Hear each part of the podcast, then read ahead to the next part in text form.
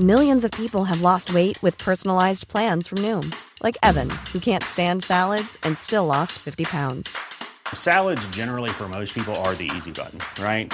For me, that wasn't an option. I never really was a salad guy. That's just not who I am. But Noom worked for me. Get your personalized plan today at Noom.com. Real Noom user compensated to provide their story. In four weeks, the typical Noom user can expect to lose one to two pounds per week. Individual results may vary.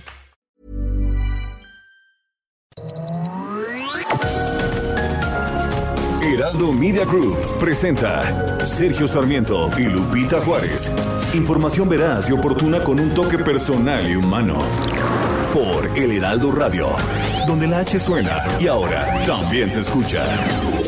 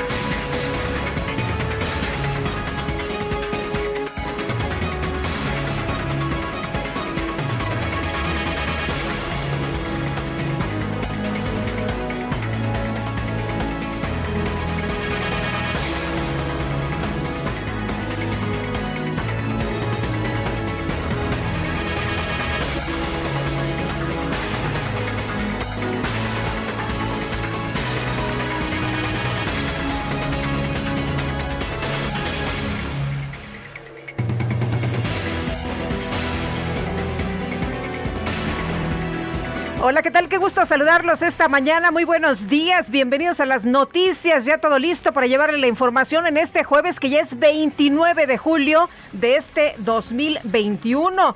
Y bueno, pues empezamos con esta de Petróleos Mexicanos que apeló a la baja de su calificación crediticia de Moody's que bueno se realizó el día de ayer al señalar que falta, falta de transparencia por parte de la calificadora en las métricas que utilizó para determinar la reducción. Así, así se quejaron el día de ayer en Pemex. Moody's se negó esta revisión y ratificó la baja de BA2 a BA3 de la calificación crediticia de Pemex con capacidad de pago incierta y una calidad crediticia cuestionable.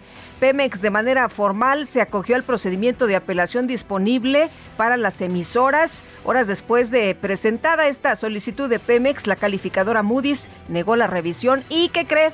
Pues ratifica, ratifica la baja de la calificación crediticia, informa pues eh, eh, este, este día la petrolera y bueno, consideró que no hay riesgo en el incumplimiento de adeudos debido al soporte federal para su pago y Pemex aseguró estar preocupada por la falta de transparencia de Moody's ya que ésta no entregó las métricas de indicadores de solvencia o de métricas utilizadas para determinar y fundamentar la calificación crediticia, así que consideró que hay contradicciones. No están de acuerdo, pues no estuvieron muy eh, satisfechos con lo que dio a conocer Moody's. La petrolera dice haber entregado de manera puntual la información sobre el apoyo de gobierno federal para realizar los pagos de deuda para el resto de la administración. Y bueno, muchos dicen Pemex no puede sola, entonces le tiene que estar ayudando pues su papá, el gobierno. Y bueno, ya son las 7 de la mañana con 3 minutos, 7 con 3 minutos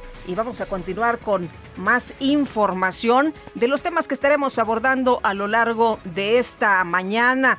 Le comento a usted que la fracción del PRD en la Cámara de Diputados exigió a la Comisión Permanente del Congreso de la Unión destrabar este proceso de desafuero de Benjamín Saúl Huerta para evitar que sea un obstáculo en las investigaciones y que haya justicia, justicia para los adolescentes que lo acusan de abuso sexual, pues por una o por otra razón resulta que no ha podido tocarse este tema. ¿Cómo la ve?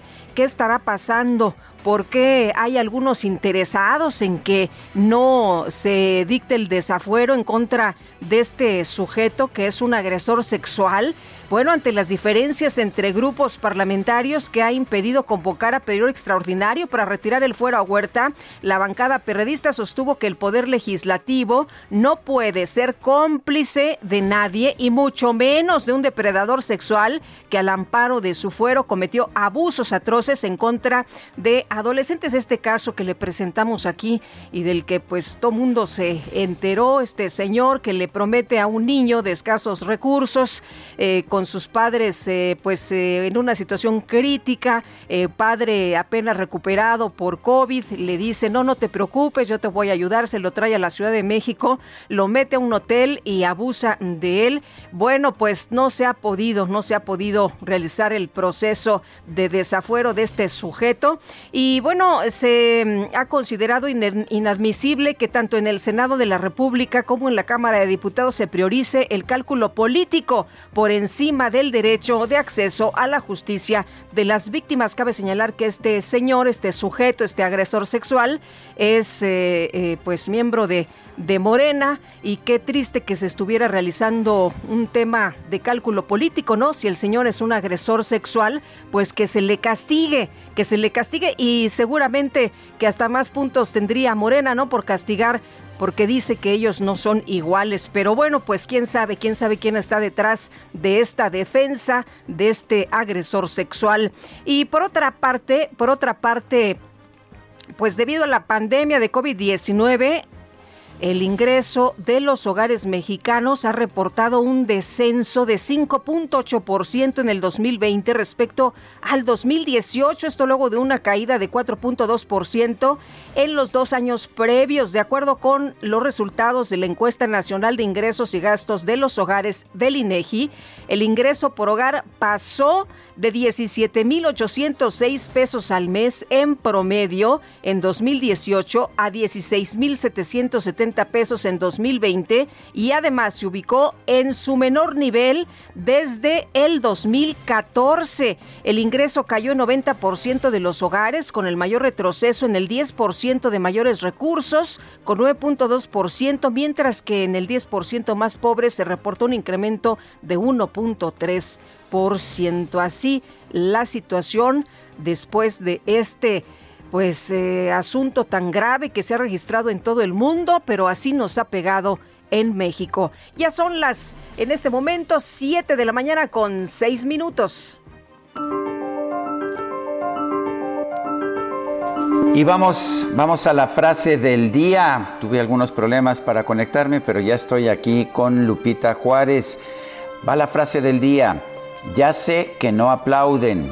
Enrique Peña Nieto.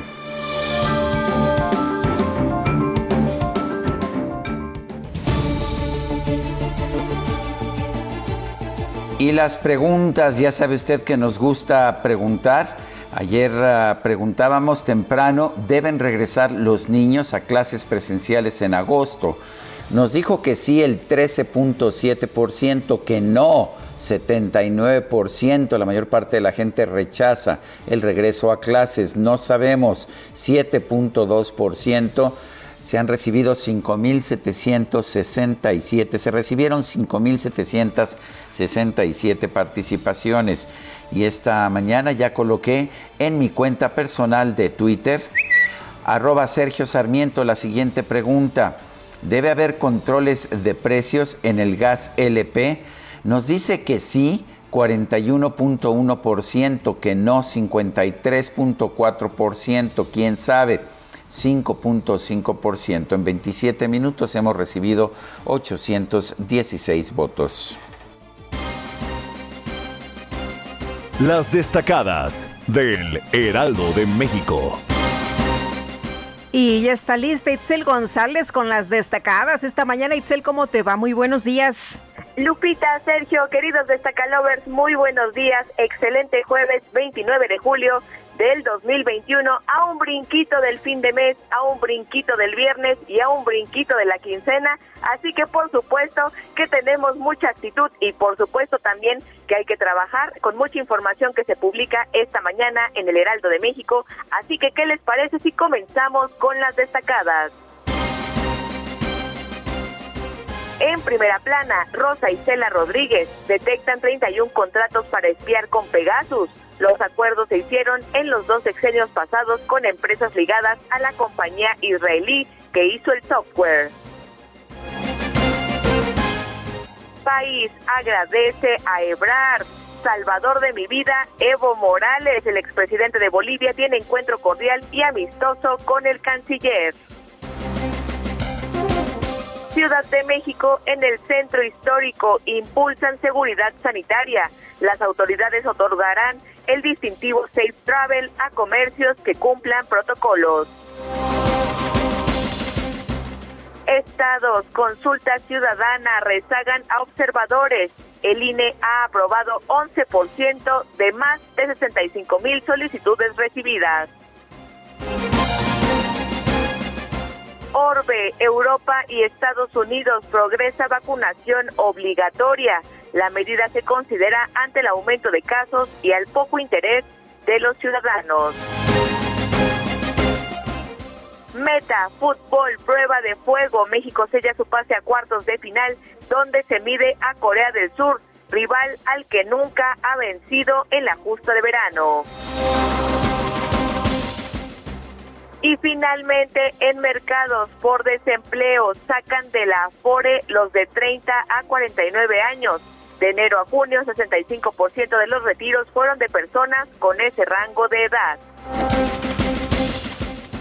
Lupita, Sergio, amigos, hasta aquí las destacadas del Heraldo. Feliz jueves. Muchas gracias, Itzel. Muy buenos días. Son las 7 de la mañana con 10 minutos. Es momento de ir a un resumen de la información más importante de este jueves 29 de julio del 2021. Y luego de que la agencia Moody's bajó la calificación de Pemex de BA2 a BA3, la paraestatal informó que se acogió a un procedimiento de apelación para tratar de revertir esta acción. El director general de Pemex, Octavio Romero, denunció que la calificadora incurrió en contradicciones metodológicas evidentes. Sin embargo, la agencia Moody's rechazó la revisión solicitada por Pemex y ratificó la baja de calificación para la paraestatal con capacidad de pago incierta y una capacidad crediticia cuestionable. La Secretaría de Energía publicó en el Diario Oficial de la Federación una directriz de emergencia sobre el gas LP con, la que solicita a la Comisión Reguladora de Energía que determine precios máximos al consumidor para este energético. Y la Comisión Federal de Competencia Económica advirtió que establecer un tope de precios al gas LP podría generar, escuche usted, desabasto o escasez de este combustible. Señaló que antes de aplicar una medida como esta, se requiere una declaratoria de ausencia de condiciones de competencia.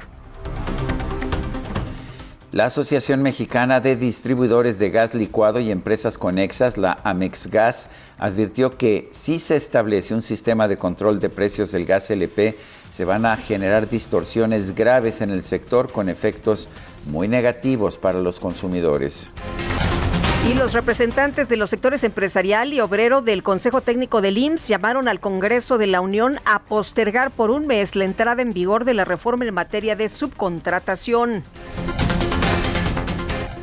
La bancada del PAN en la Comisión Permanente del Congreso anunció que no va a respaldar un periodo extraordinario de sesiones en el Senado si la propuesta de ampliar la entrada en vigor de la reforma en materia de subcontratación es solo por un mes. El presidente de la Comisión Permanente del Congreso, Eduardo Ramírez, convocó a una sesión este jueves a la una de la tarde para discutir la realización del periodo extraordinario en San Lázaro y también en el Senado. La bancada del PRD en la, en la Cámara de Diputados exigió a la Comisión Permanente del Congreso que permita abordar el proceso de desafuero del legislador de Morena Benjamín Saúl Huerta para no obstaculizar las, las investigaciones en su contra por presunto abuso sexual. Y un juez federal admitió a trámite un amparo interpuesto por el rector de la Escuela Libre de Derecho, Ricardo Antonio Silva, para impugnar la reforma que amplía el mandato del ministro presidente de la Suprema Corte, Arturo Saldívar. La Sala Superior del Tribunal Electoral desechó una queja presentada por Morena en la que acusa al gobierno de Jalisco de financiar ilegalmente la campaña electoral del gobernador electo de Nuevo León, Samuel García. Y el consejero presidente del Instituto Nacional Electoral, Lorenzo Córdoba, aseguró que las acusaciones de que el voto por Internet y las urnas electrónicas facilitan los fraudes electorales terminaron como anécdotas, anécdotas lamentablemente, eh, lamentables, dice, irrisibles. Roberto Salcedo Aquino, propuesto como próximo secretario de la Función Pública, aseguró que ya trabaja en el desarrollo de una bitácora electrónica para registrar todos los procedimientos relacionados con contrataciones y adquisiciones del gobierno. El diputado local de Encuentro Solidario, Gonzalo Guizar, presentó ante el Congreso de Veracruz una iniciativa de reforma al Código Penal Estatal para castigar a los violadores con castración química. Este miércoles el canciller Marcelo Ebrar acudió a la toma de posesión de Pedro Castillo Terrones como nuevo presidente del Perú. La ceremonia también contó con la presencia de líderes de otros países sudamericanos, ellos sí mandaron a sus presidentes, y del rey de España, Felipe VI. Bueno, y en el evento, el expresidente de Bolivia, Evo Morales, expresó su reconocimiento al canciller Marcelo Ebrard por haberle salvado la vida. El canciller, el salvador de mi vida. en México, nunca vas a olvidar eso. Ah, qué bueno que pudimos llegar ese día.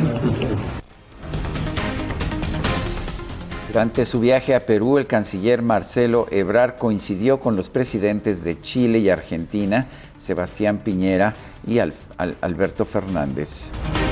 Bueno, un juez de El Salvador ordenó la detención preventiva del expresidente Salvador Sánchez Serent por su presunta responsabilidad en los delitos de enriquecimiento ilícito y lavado de dinero. El gobierno del Reino Unido anunció que a partir del próximo 2 de agosto se levantarán todas las restricciones de viaje para las personas de los Estados Unidos y la Unión Europea que hayan completado su esquema de vacunación contra el COVID-19. La farmacéutica AstraZeneca anunció que en el primer semestre del 2021 alcanzó ventas de su vacuna contra COVID-19 por 1.170 millones de dólares. La Comisión Federal para la Protección contra Riesgos Sanitarios, la COFEPRIS, autorizó el uso de emergencia de cuatro lotes de la vacuna contra el COVID-19 de AstraZeneca con 3.608.800 dosis envasadas en el Estado de México por los laboratorios Liomont. Y la Universidad Autónoma de Querétaro firmó un convenio de colaboración con las farmacéuticas Neopharma y Alpharma para trabajar en el desarrollo de una vacuna contra COVID-19 denominada CUVAX 17.4. En su reporte diario sobre la pandemia, la Secretaría de Salud Federal dio a conocer que este miércoles se registraron 537 muertes por COVID-19, así como 19.028 contagios nuevos. Y el gobernador de Quintana Roo, Carlos Joaquín González, aseguró que en su estado el regreso a las clases presenciales va a ser voluntario. Garantizó que la decisión que tomen los padres de familia pues será respetada. El mexicano Jorge Orozco obtuvo el cuarto lugar en la prueba de tiro deportivo con escopeta en Japón. Y esta noche la selección mexicana de fútbol se va a enfrentar a Canadá en la semifinal de la Copa Oro 2021.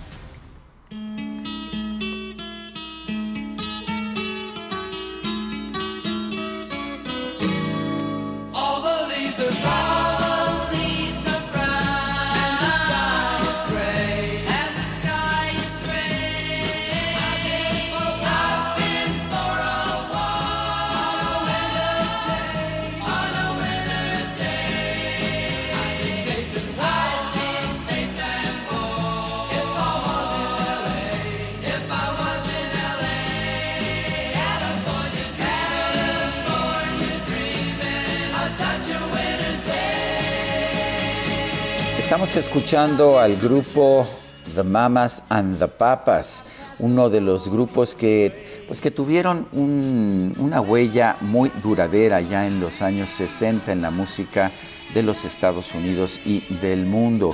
¿Por qué los estamos escuchando? Hace, pues hace algunos años, en la misma fecha, bueno, el 29 de julio de 1974, falleció Cass Elliot, Mama Cass, una de las integrantes de este grupo. Es un grupo que por su variedad vocal, por las armonías con las que cantaba, dejó una huella, una huella importante en la música popular. ¿Te parece que los escuchemos a The Mamas and the Papas, Guadalupe? Me parece excelente, mi querido Sergio, para empezar bien esta mañana, que ya es jueves, ya se nos acabó julio, ¿no? Pues ya, ya, ya se nos acaba julio, se nos acaba de hecho eh, se nos acaba el, fin de semana, ¿no es así? Así es. Y bueno, pues eh, gracias a nuestros amigos que ya nos sintonizan desde temprano. Isa López nos eh, manda un mensajito y nos dice aquí ya, acompañándolos, tomándome un cafecito. Pues a todos nuestros amigos, muchas gracias y muchos saludos. Y vámonos directamente con la información de Augusto Atempa desde Avenida Revolución. Augusto, ¿qué tal? Muy buenos días. Excelente mañana, Sergio Lupita. Pues me encuentro recorriendo la zona sur de la, de la ciudad, en este caso la Avenida Revolución. Para quienes se trasladan hacia la zona de la Avenida Patriotismo, encontrarán muy buen avance. No hay mayor contratiempo más que el de los semáforos. Y a la, eh, a la altura del paradero de, del doctor Galvez se encontrarán maniobras por parte del transporte público, pero no representa mayor retención en este punto. Hay que manejar con mucha precaución en este punto y sobre todo también para quienes se trasladan por la avenida de los insurgentes, lo encontrarán bastante, bastante fluido en ambos sentidos, ya sea para quienes buscan llegar hacia la zona de Ciudad Universitaria o hacia la zona de Circuito Interior. Sergio Lupita, me recuerdo. Muchas gracias, Augusto. Buenos días. Buen día. Y vamos ahora con Alan Rodríguez, está en Palacio Nacional. Adelante, Alan.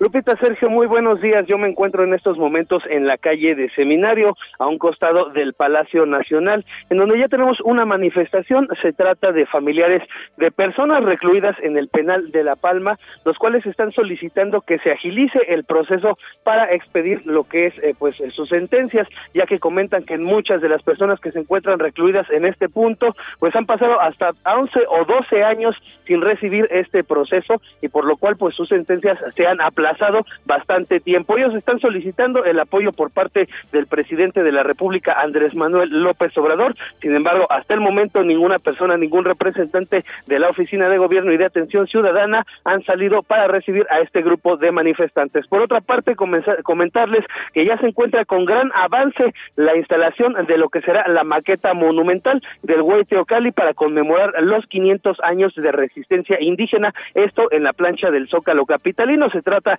de una estructura de 14 metros, la cual estará siendo inaugurada el próximo 13 de agosto y será expuesta hasta el primero de septiembre con un show de luces durante las noches. Sin duda alguna, pues una de las pocas atracciones que se estarán realizando este año en la zona centro de la Ciudad de México. Por lo pronto, el reporte. Muy bien, pues eh, gracias por esta información, Alan. Estamos al pendiente, muy buen día. Y vámonos a Calzada Ermita, está por allá Daniel Magaña. ¿Qué pasa, Daniel? Cuéntanos. ¿Qué tal, Lupita? Sergio, muy buenos días. Pues información vehicular, pues continúan, avanzan estas obras de pues el trolebús elevado a lo largo de la calzada Ermita y esto pues genera conflictos ya que tenemos en algunos tramos como cerca del Deportivo de Santa Cruz Mayehualco, también eh, al llegar hacia la zona del periférico oriente, en algunos tramos solamente un carril abierto a la circulación y esto afecta bastante para quien se desplaza hacia la zona de Constitución de 1917, para quien eh, bueno pues sale de Santa María hasta Huacán, de también de la colonia Santa Cruz Mayehualco, una buena opción pues utilizar la zona del eje 6 eh, en este momento hay que pues, recordar pues que permanece con circulación reversible en dirección hacia el circuito y también en dirección hacia la zona de la avenida Javier Rojo Gómez. El reporte. Muy buen día. Igualmente, muchas gracias. Muy buenos días. El gracias, Daniel Magaña.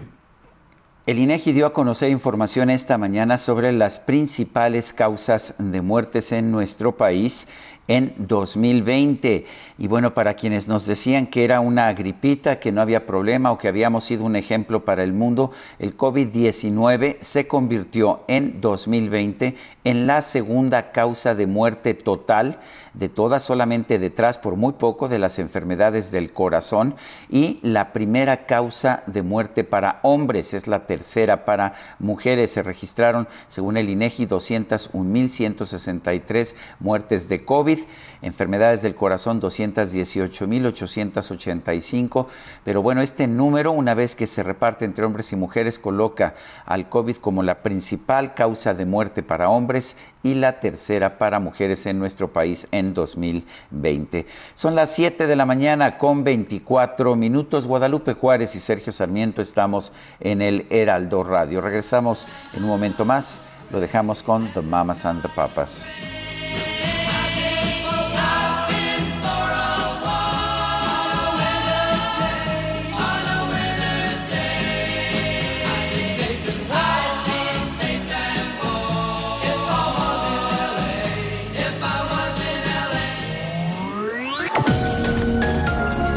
Sergio Sarmiento y Lupita Juárez quieren conocer tu opinión, tus comentarios o simplemente envía un saludo para ser más cálida esta mañana. Envía tus mensajes al WhatsApp 5520 109647.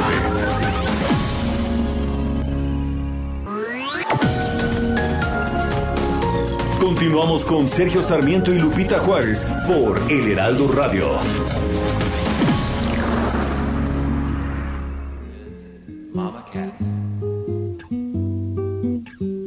Stars shining bright above you. Night breezes seem to whisper, I love you. Birds singing in the sycamore tree. Dream a little dream of me. Say nighty night and kiss me. Just hold me tight and tell me you'll miss me while I'm alone and blue as can be. Dream a little dream of me. Stars. Dream a Little Dream of Me. Seguimos escuchando al grupo Mamas and the Papas. Esta es una canción, de hecho, de Doris Day, de allá de los años 50 o principios de los 60, si no mal recuerdo, pero los Mamas the Papas le dieron su muy peculiar estilo. Estamos escuchando a The Mamas and the Papas en el aniversario luctuoso de Mama Cass. that leave all worries behind you.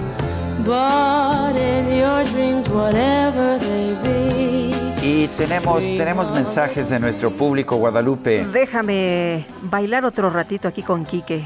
Ah, sí, con Quique. No, yo no tengo ni con quién. A la sana Eh, distancia estamos Quique y yo bailando, no se Me puede de otra forma. bien, ya me sabes, el muy cristal, el cristal se interpone entre nosotros.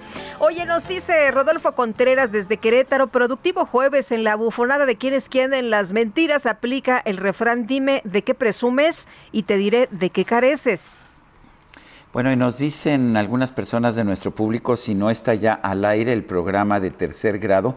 Eh, tercer grado está, está de vacaciones este mes de julio, eh, presuntamente entra otra vez a, a la programación el próximo mes de agosto, eso es lo que me han informado. Sin embargo, vale la pena señalar que Leopoldo Gómez, el conductor de este programa, ha dejado la vicepresidencia de noticias de Televisa y se ha trasladado a Miami donde asume a partir de este domingo primero de agosto la presidencia de noticias de la empresa Univisión allá en los Estados Unidos, la principal cadena de televisión de, en español de los Estados Unidos.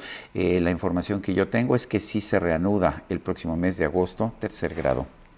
Bueno, y Amy Shehoa dice, ahora resulta que decir la verdad sobre el pésimo desempeño del gobierno es mentir. Aguas porque así hablan las dictaduras. Gracias, Sergio Lupita, por mantener siempre su profesionalismo y objetividad. Saludos cariñosos. Y dice otra persona, el T4I, o sea, el Tribunal de la Cuarta Inquisición, en que se ha convertido la ridícula mañanera, la máxima censura a la libertad de expresión, culpando a todos los que pensamos diferente, típico de una dictadura. Cuidado, para allá va esta mafia en el poder. Son peores. está firmado por Arturo. Y bueno, pues son algunas de las llamadas. Le recordamos que nos puede usted hacer llegar mensajes por WhatsApp estos mensajes. Eh, nos los puede hacer llegar al teléfono que seguramente Guadalupe tiene ahí consigo. Aquí lo tengo, 5520 1096 47 lo doy de nuevo porque creo que me fui muy rápido. 55 20 10 96 47. Son las 7 de la mañana con 34 minutos. ¡Mariachi! ¡Arránquense con otra! ¡Mejor arráncate! A Soriana, por todos los vinos y licores que pongo al 3x2. Como tequila cuervo tradicional reposado de 950 mililitros. Lleva 3 por 710 y ahorra 355 pesos. Tú pides y Julio Regalado manda. Solo en Soriana. Agosto 2. Aplican restricciones. Evite el exceso. Bueno, y resulta que Petróleos Mexicanos no se quedó calladito, apeló la baja a su calificación crediticia que Moody's realizó antier al señalar falta de transparencia por parte de la calificadora en las métricas que utilizó para determinar la reducción para Pemex. Todo está perfecto, todo está muy bien. Gonzalo Monroy, director general de la consultoría GIMEC, ¿cómo estás? Qué gusto saludarte esta mañana. Buenos días. Mi querido Sergio Lupita, muy buenos días. Hola, eh, Gonzalo. Gonzalo, me llamó la atención que Pemex, en lugar de decir que pues son muy buenas las inversiones en refinación, que Moody's cuestiona y que tiene capacidad para pagar deuda porque tiene buenos ingresos, lo que dijo es que me apoya el gobierno y tengo pues el gobierno mexicano que me da todo el dinero que yo quiera. Eh, es curiosa la defensa, ¿no?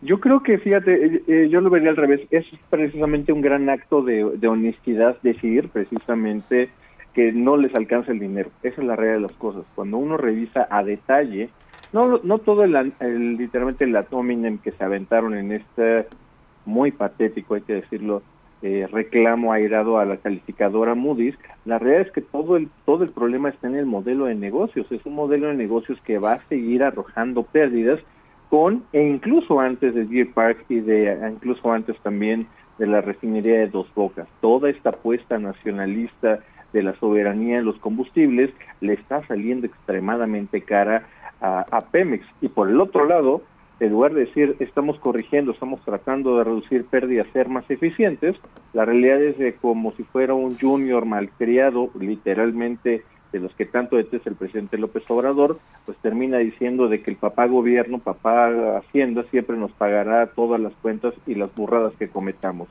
Bastante irresponsable. Gonzalo, ¿cuál es la situación de Pemex? ¿Por qué Moody's toma esta decisión? Claro que sí, Lupita. Eso, eso te, lo, voy a poner de una manera extremadamente sencilla. Cada barril de gasolina, cada barril de diésel, cada barril de combustóleo que está produciendo petróleos mexicanos lo produce a pérdida. Y eso déjenme ser más claro. Lo sale aproximadamente 35% más caro que importarlo totalmente. Así que en ese sentido, de ese nivel eh, de, literalmente de manejo es justamente donde está Petróleos Mexicanos. No importa que las gasolinas sean de China, americanas, europeas o las produzcamos aquí siempre y cuando cumplan con los estándares de calidad. Pero esta idea justamente de que todo se tiene que producir en México le está restando muy rápidamente valor a la empresa. El, ¿Qué pasa ahora con, con, esta rebaja de la calificación? Ya no tenía grado de inversión Pemex, en la, por lo menos en la calificación de Moody's. ¿Qué va a ocurrir ahora? Eh, pues mira, justamente al haber bajado todavía más en la escala significa de que el costo del, interés en este caso aumenta. En unos cálculos bastante preliminares se estima que entre 160 a 180 millones de dólares por año, adicionalmente a lo que ya está. Y aquí vale la pena que nos detengamos un segundo, Sergio, para decirle a la gente cuánto está debiendo Petróleos Mexicanos. Tan solo en el siguiente año, año calendario, estamos hablando hasta julio de 2022, Pemex tiene que pagar más de 10 mil millones de dólares. Esto, para ponerlo un poquito en perspectiva, estamos hablando de poco más de 200 mil millones de pesos.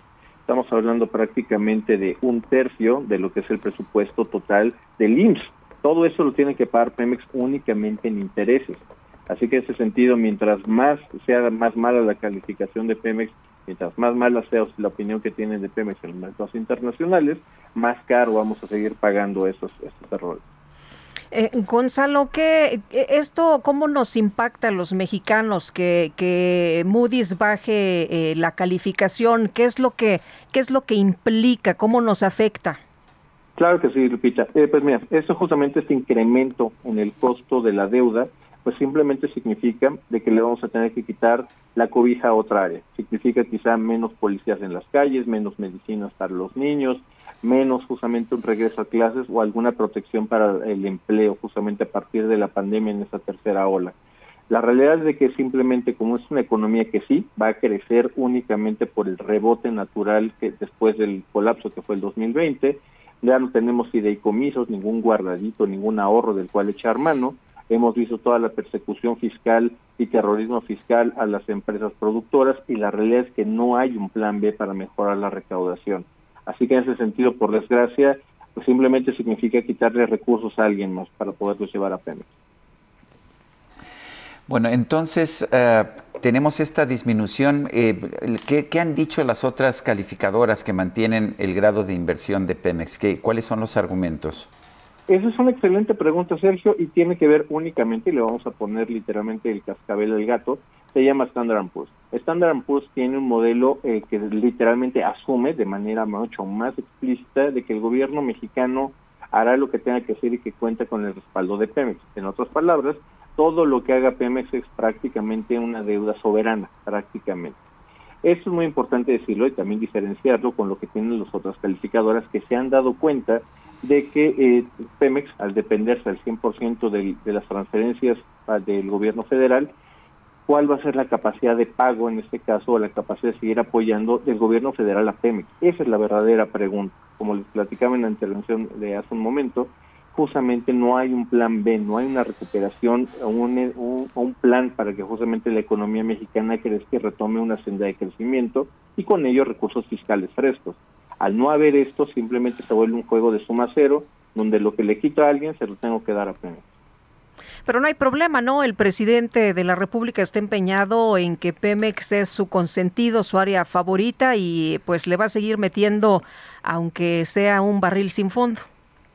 Ojalá que lo supieran, Lupita, literalmente así nos evitaríamos los espectáculos tan bochornosos como hizo Pemex en su comunicado de prensa. Muy bien, pues Gonzalo, muchas gracias por platicar con nosotros esta mañana. Buenos días. Claro que sí, Sergio Lupita. Les mando un abrazo a ustedes y al público. Gracias. Otro para ti, Gonzalo Monroy, director general de la consultoría GIMEC. Y el gobierno de México eh, está oficializando la desaparición del Fondo de Desastres Naturales. El FONDEN ya dio a conocer, de hecho, esto en el diario oficial de la Federación. Eh, según, según esta, pues este decreto que se publica en el Diario Oficial de la Federación, se abrogan las reglas generales de operación del FONDEN, los programas de obras y acciones autorizados e iniciados previamente a la entrada en vigor del acuerdo de abrogación van a concluir conforme a lo planeado y su ejecución será responsabilidad de las dependencias y entidades correspondientes. Los trámites requeridos serán atendidos por la Secretaría de Seguridad y Protección Ciudadana. Eso es lo que se señala este decreto. El FONDEN será la unidad de política y control presupuestario de la Secretaría de Hacienda.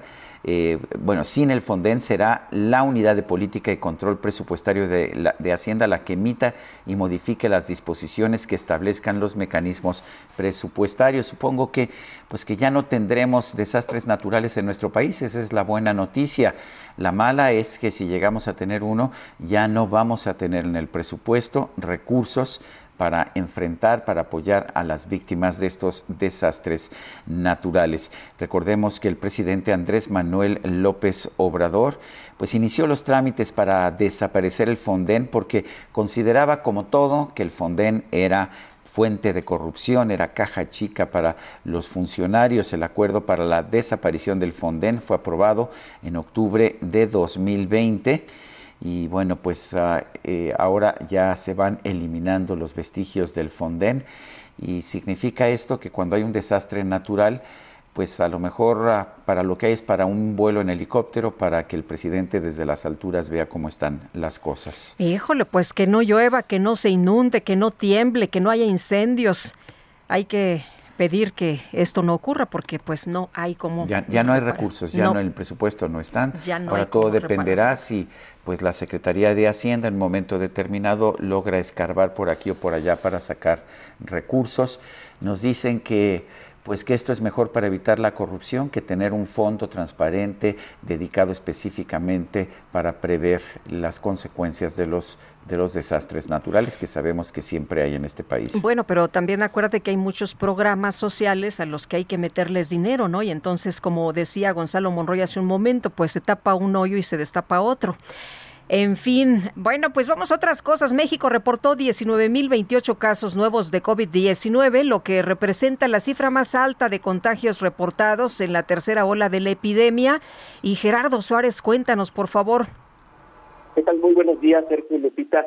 Los números de los últimos días de casos nuevos de COVID-19 se siguen superando. Esta epidemia de COVID en su tercera ola sigue creciendo y bueno, ayer México reportó 19.028 nuevos casos de COVID-19, lo que representa la cifra más alta de contagios reportados en un día en lo que va de esta tercera ola de la epidemia. Apenas el martes había registrado un nuevo máximo durante esta tercera ola con más de 17.000 contagios reportados en un solo día y ayer se volvió a superar esta cifra. La Secretaría de Salud informó que se acumularon dos millones setecientos noventa mil ochocientos setenta y cuatro casos positivos de coronavirus. En su comunicado técnico diario, la dependencia agregó que se acumularon doscientas treinta y nueve mil seiscientas dieciséis muertes confirmadas por COVID-19, 537 más que el día anterior. También esta cifra de muertes notificadas en un día es de las más altas que se, que se han registrado en las últimas semanas. Hasta el momento, en la semana 28 del año se observó un incremento de contagios del 20% en comparación con la semana previa. Y eh, esta semana 28 transcurrió del 12 al 18 de julio pasados y es el corte más reciente del cual la Secretaría de Salud ha proporcionado información con datos más completos.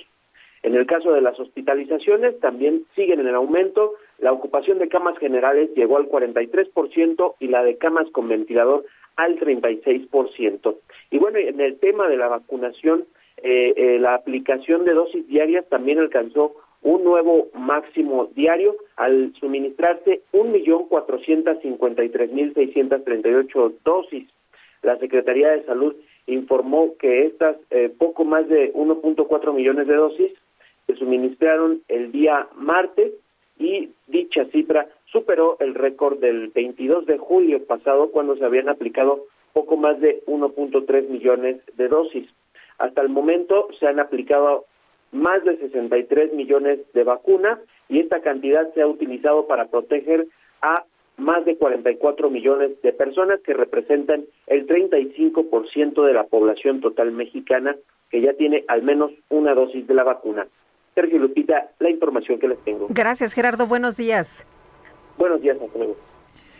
Bueno, y el secretario de Salud, Jorge Alcocer, insiste en que no va a haber desabasto de medicamentos en nuestro país de aquí al próximo año. ¿Cuál es la situación? Yo, pues ayer recibía mensajes, cada vez recibo más mensajes de personas del público que me dicen, no encuentro tal medicamento, no encuentro tal medicamento. Y no son solamente los, los oncológicos pediátricos, son todo tipo de medicamentos. Irene Tello es directora, de, directora ejecutiva de Impunidad Cero, la tenemos en la línea telefónica. Irene Tello, ¿podemos confiar en que, pues, que están a punto de llegar los medicamentos y que ya no habrá escasez? Buen día, Sergio Lupita. Eh, pues para contestar tu pregunta, creo que es importante explicar un poquito cómo funciona el proceso eh, de compra, producción y distribución de medicamentos. Lo que acaban de hacer es que acaban de firmar los contratos eh, pero para la producción de medicamentos tarda entre dos y cuatro meses en los que se recibe la orden de compra a que las farmacéuticas lo hagan y de ahí se distribuye.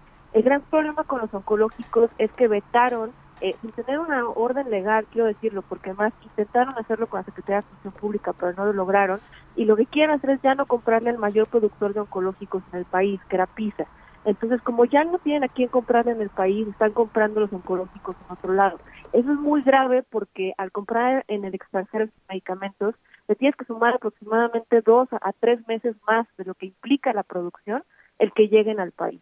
Eh, entonces, la verdad es que seguimos viendo que, que siguen con una estrategia muy mal diseñada, muy mal implementada, con mucha improvisación. Y pues la verdad es que yo quisiera ya que se resolviera, pero tal y como sigue la planeación de este sistema, probablemente sigamos viendo desabasto el resto del año por lo que nos estás diciendo, por lo menos otros siete meses y la pobre gente va a seguir sufriendo y va a seguir gastando lo que no tiene, ¿no? Eh, para los oncológicos, por ejemplo, la gente ha tratado de buscar y de conseguir a precios en el mercado negro. La gente que nos escribe de manera cotidiana nos dicen que no hay ni medicamento para la diabetes y en otros casos nos dicen que ni ácido acetil salicílico. Así es, la verdad es que sí se deshizo el sistema tanto de compra como de producción como de distribución en el país. Hay muchas cosas que están atorando el tema. Por ejemplo, todo lo que cambiaron de cómo se hacía la compra, que primero lo intentaron con Hacienda, no les, no les, salió bien, luego con la UNOPS tampoco les salió bien, luego salieron ellos a comprar, ahorita no sabemos pues quién va a comprar. Eh, la parte de la producción está detenida algunas plantas justo por esa pelea presidencial que tiene el presidente con ciertas farmacéuticas y ciertas distribuidoras y pues la parte de distribución sigue sin tener claridad quién va a distribuir lo que antes se distribuía. Entonces, como todas estas partes están eh, con errores, toda la cadena está facturada y por eso vemos que no solamente los oncológicos tienen este problema, sino que todas las afectaciones cada vez, como bien dices, vemos más pacientes que dicen ya no encuentro mi medicina, eh, varía mucho por estado porque hay unos secretarios de salud que nos consta que se pusieron las pilas para intentar comprar de emergencia porque el gobierno federal no compró, pero la verdad es que sí estamos en una situación muy delicada y muy crítica necesitamos tener claridad de qué va a pasar en el resto del sexenio porque esto no puede seguir ocurriendo. Lo que nos dicen es que, ya una vez que agarraron este camino de la UNOPS, que pues que ahora todo se va a normalizar comprando en el extranjero lo que no se quiso comprar aquí en México. ¿Podemos tener certeza de eso, que la UNOPS nos va, va a ser ahora nuestro proveedor constante de medicamentos? Mira, el propio secretario de Salud dijo que la UNOPS, eh, que ellos tuvieron que comprar en 37 días lo que la UNOPS no había comprado, comprado en 10 meses. Entonces el propio secretario de Salud dijo que lo de la UNOPS había sido un fracaso. ¿Qué es lo que pasa con la UNOPS? No tenía la experiencia de compras eh, de un sistema tan grande y tan complejo como era el sistema público mexicano. Eh, lo que pasaba y, lo que sigue pasando es que no tienen el personal necesario, tan solo para que tengan una comparación. Eh, antes los que se dedicaban a hacer todo el estudio de mercado y técnico de todas las claves que compraban al año de medicinas allí eran como 450 funcionarios. Eh, yo creo que el personal que tiene la UNOPS ahorita no ha de pasar de los 50 personas. Eh, obviamente es un proceso que ya de por sí, por lo complejo que es, por la cantidad de medicinas que tiene que comprar, porque cada una tiene que tener un estilo muy especializado, se tiene que ver el precio que sea el mejor, es un proceso que duraba ya incluso bien hecho 10 meses. Eh, ellos ahorita están a marchas forzadas intentando replicar lo que ya existía en el IMSS. Eh, ¿Qué es el gran problema? Por eso les decíamos, no es porque no pudieran ellos intentar innovar o tener más transparencia en el proceso, pero estos procesos no se cortan de la noche a la mañana y se empieza uno nuevo, sobre todo cuando depende del suministro de medicinas de que, de que los procesos de licitación funcionen bien. Entonces, por lo que nosotros sabemos ahorita, la compra de UNOPS fue mitad UNOPS, mitad Insabi. Eh, están contratados para el resto del sexenio, eh, pero por lo que vimos es que les van a quitar todas las medicinas de patentes y solamente se van a dedicar a genéricos. Y esto de la compra internacional sí me parece muy importante porque la propia UNOPS le compró el 98% de las claves a empresas mexicanas. Entonces, esta idea que nos siguen repitiendo de que... O sea, fuimos a dar la vuelta para terminar en el mismo lugar. Exactamente. Y, y, y con una la cantidad de gente que ya falleció, que su salud está en riesgo por estas decisiones es muy grave. Básicamente se va a volver a tener un modelo de compra consolidada con la UNOPS, se va a seguir comprando a, farmacéuticas mexicanas. E, el tema de que ya lograron deshacer el, oligopolio es falso porque al final no entendieron que era más bien un oligopolio de distribución, no de producción de medicamentos. Y el tema de oncológicos va a seguir muy grave si siguen empecinados en comprar en el extranjero y no reactivan la producción nacional. Bueno, a ver, con el, con el supuesto oligopolio de distribución, eh, el presidente López Obrador cuestionaba tres empresas. El problema está en que piensa que pues ahora la distribución se puede dar como por arte de magia sin empresas distribuidoras. ¿Qué va a pasar en ese, en ese momento? Justo es una cosa que nos preocupa mucho porque como, como bien mencionan, eh, las empresas distribuidoras de medicamentos tienen una red logística de infraestructura que, que cuesta mucho eh, y mucho tiempo y mucho personal para poder tenerla que funcione bien.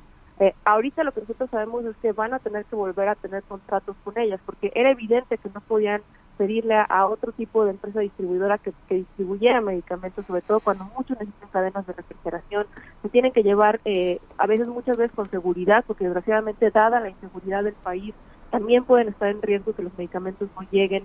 Eh, por lo que nosotros sabemos, van a seguir teniendo contratos con algunas de las farmacéuticas anteriores. Algunas de las, las farmacéuticas mexicanas sí tienen sus propias cadenas de distribución, entonces van a ayudar a distribuir los medicamentos, pero todavía no hay claridad de qué va a pasar eh, a largo plazo, porque como se rompió antes básicamente lo que hacía el gobierno era que compraba la distribución y el insumo, ahorita lo que están haciendo es solamente comprar el insumo y contratar la distribución aparte. Eh, entonces sí necesitamos tener claridad también de qué va a pasar con eso, porque si no, pues por más que se compren, se produzcan y lleguen a un almacén, si no acaban llegando al hospital donde los requieren los pacientes, vamos a seguir con el problema de trabajo. Irene Tello, directora ejecutiva de Impunidad Cero, gracias por hablar con nosotros. Muchísimas gracias a ustedes, Sergio Lupita. Buen día. Gracias, Irene. Buenos días. Bueno, pues preocupa, ¿no, eh, Guadalupe? Porque lo que nos dice Irene Tello es, aunque pues que aunque el presidente y el secretario de salud nos digan que ya no hay problema, pues el problema va a estar con nosotros por lo menos otros seis meses. Pues sí, porque es el proceso en que lo piden, el proceso en que lo surten, el proceso en que lo distribuyen y se lleva muchísimo tiempo, Sergio. Así que las personas que tienen problema ahorita para recibir para su receta, para surtir su receta, pues van a seguir así hasta fin de año. Son las 7.54, regresamos.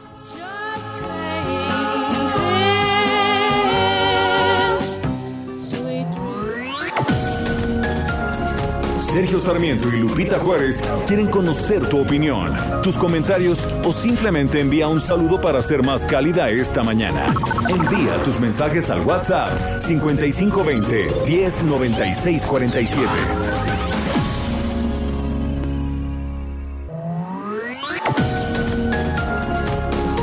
Continuamos con Sergio Sarmiento y Lupita Juárez por El Heraldo Radio.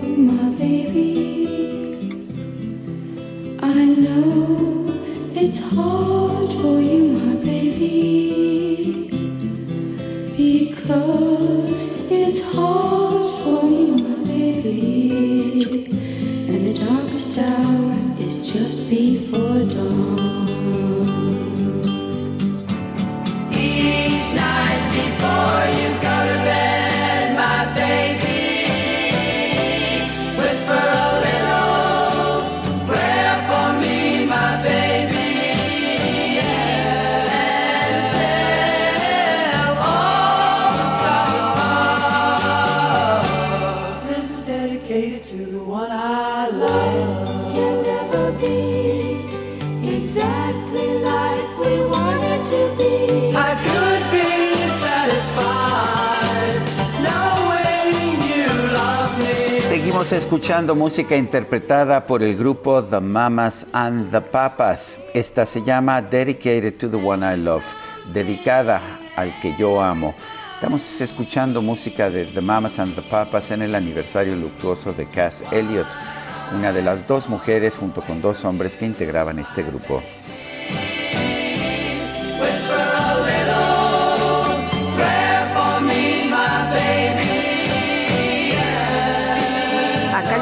El tamborín. Claro, claro, claro. Ay, ay, ay. Ah, nos salieron todos hippies y Sí, hombre, ¿qué tal? Oye, Sergio, nos dice en los mensajes de esta mañana que agradecemos, que siempre son muchísimos. Eh, nos dice una persona del auditorio, Luis de Guerrero Ociolaris, no solo es que no compren medicamentos, llevan más de un año de no haber pagado lo que compraron. En México los laboratorios y los distribuidores ya no quieren venderles porque la deuda con ellos solo crece. Bueno, y nos dice Claudia Álvarez Cuesta, ¿por qué construyen fuentes en la Ciudad de México? Personalmente me encantan, pero la gran mayoría nunca funciona. Por ejemplo, la del Cárcamo de Chapultepec y la fuente de Diego Rivera. Entonces, que las clausuren y mejor pongan plantas. Pues sí, si no van a funcionar, ¿de qué, qué, caso tienen? Ayer estuve en la Condesa y la, y la fuente de, de la plaza de de Citlaltépetl, también apagada, pero no creas que apagada desde hace dos días o tres días, lleva meses apagada. Oye, es que no hay lana, ¿no? pues a ver, no hay lana y por otra parte me dice una persona que está en la colonia San Rafael que no tienen agua. Bueno, y no tienen Uh. agua, no porque no haya agua en temporada de lluvias, no tienen agua porque no se está invirtiendo en la infraestructura de red, eh, en, la, en la infraestructura y la red hídrica Es que eso no, de la se, Ciudad de es- México. eso no se ve, ¿no? Visualmente viste, no. Exacto. Oye, nos dice otra persona en el auditorio, propongo consultas, consulta popular extra urgente para el no regreso a clases sin un estudio serio científico, porque nadie quite el derecho de los niños a las vacunas, porque no sean las escuelas focos de infección de COVID. Como los niños, como los niños no representan votos, no son de importancia. Dice otra persona, ayer oportunamente transmitieron en vivo lo que decía López Obrador en la mañanera. Aceptó haber firmado un documento sin conocer su contenido y dijo cínicamente que su gobierno no ha hecho ninguna acción contra el medio ambiente. Todos tenemos presente su preferencia sobre el carbón, el combustorio y otras cosas similares. No hay duda de que López Obrador es quien encabeza la lista de quién es quién en las mentiras. Javier Cruz. Son las 8 de la mañana con 4 minutos. Desde que hice match, ando arrastrando la cobija. Ah, pues para cobijas, haz match con Soriana y aprovecha que pongo todo el departamento de blancos al 35% de descuento. Sí, blancos al 35% de descuento. Tú pides y Julio Regalado manda. Solo en Soriana. Agosto 3. Aplican restricciones. El pronóstico del tiempo. Sergio Sarmiento y Lupita Juárez.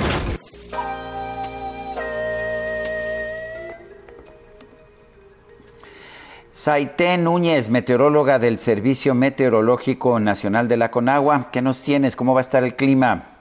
Hola, buenos días, Sergio Lupita. Los saludo con gusto a ustedes al auditorio desde el Servicio Meteorológico Nacional de la Conagua. Y les comento que este día el desplazamiento de la onda tropical número 16 sobre el sureste y sur de México va a interaccionar con un canal de baja presión que se localizará sobre el suroeste del Golfo de México, lo que va a ocasionar el incremento de nublados con chubascos y lluvias puntuales fuertes en el estado de Campeche y Quintana Roo, además de lluvias muy fuertes en los estados de Yucatán, Guerrero, Veracruz y Tabasco. Además pronosticamos lluvias intensas en el estado de Oaxaca y Chiapas.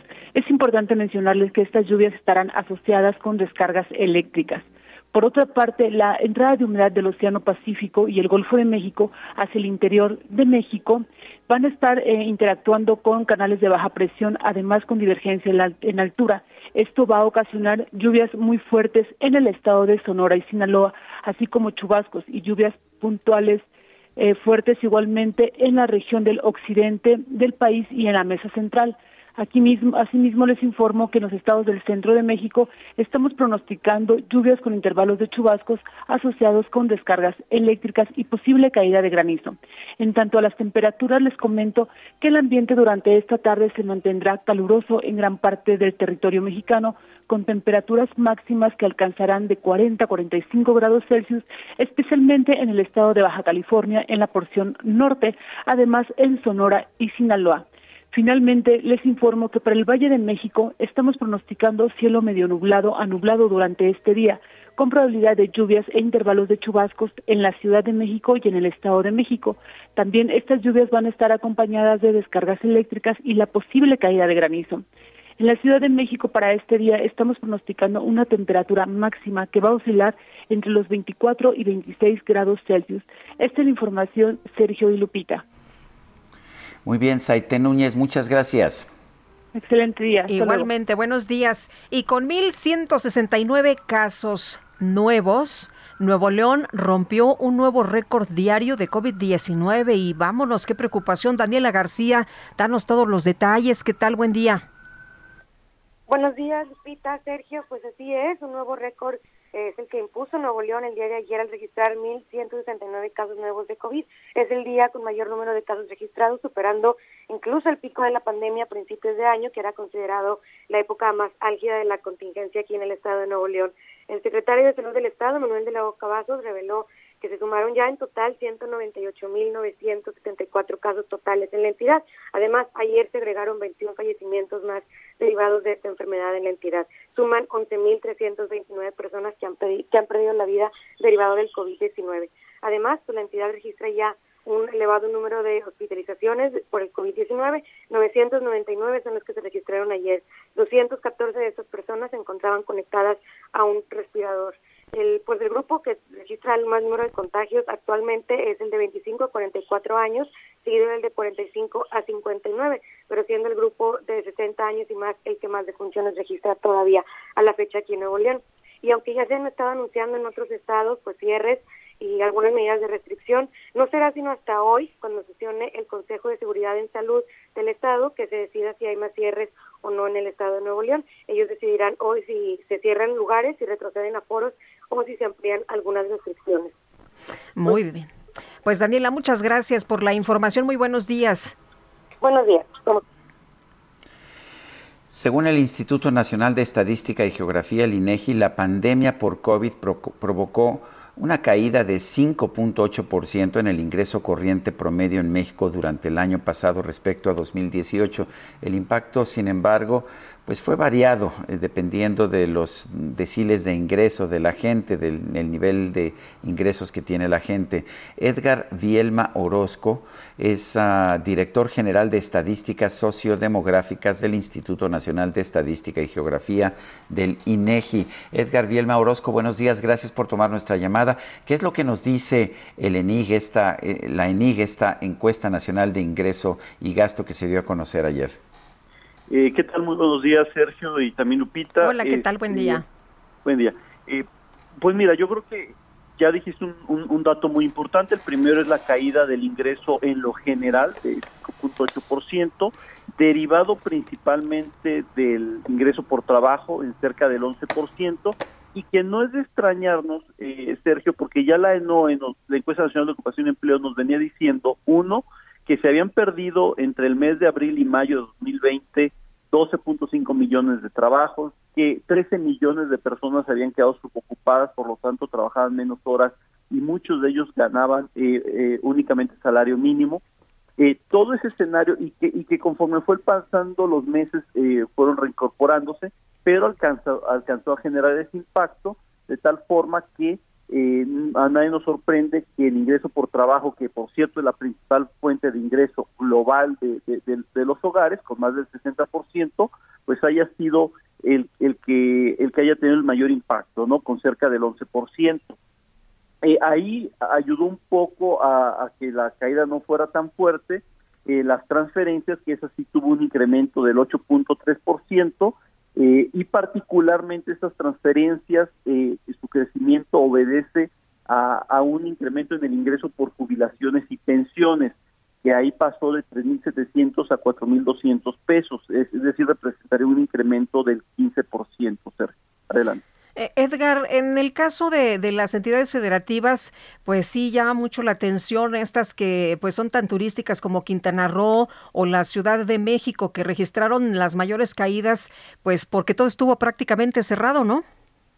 Es correcto, tenemos eh, no solamente a Quintana Roo, la propia Ciudad de México. A ver, hay tres entidades que de su, economía depende mucho del sector terciario, que es comercio, servicio, hotelería, restaurantes, etc.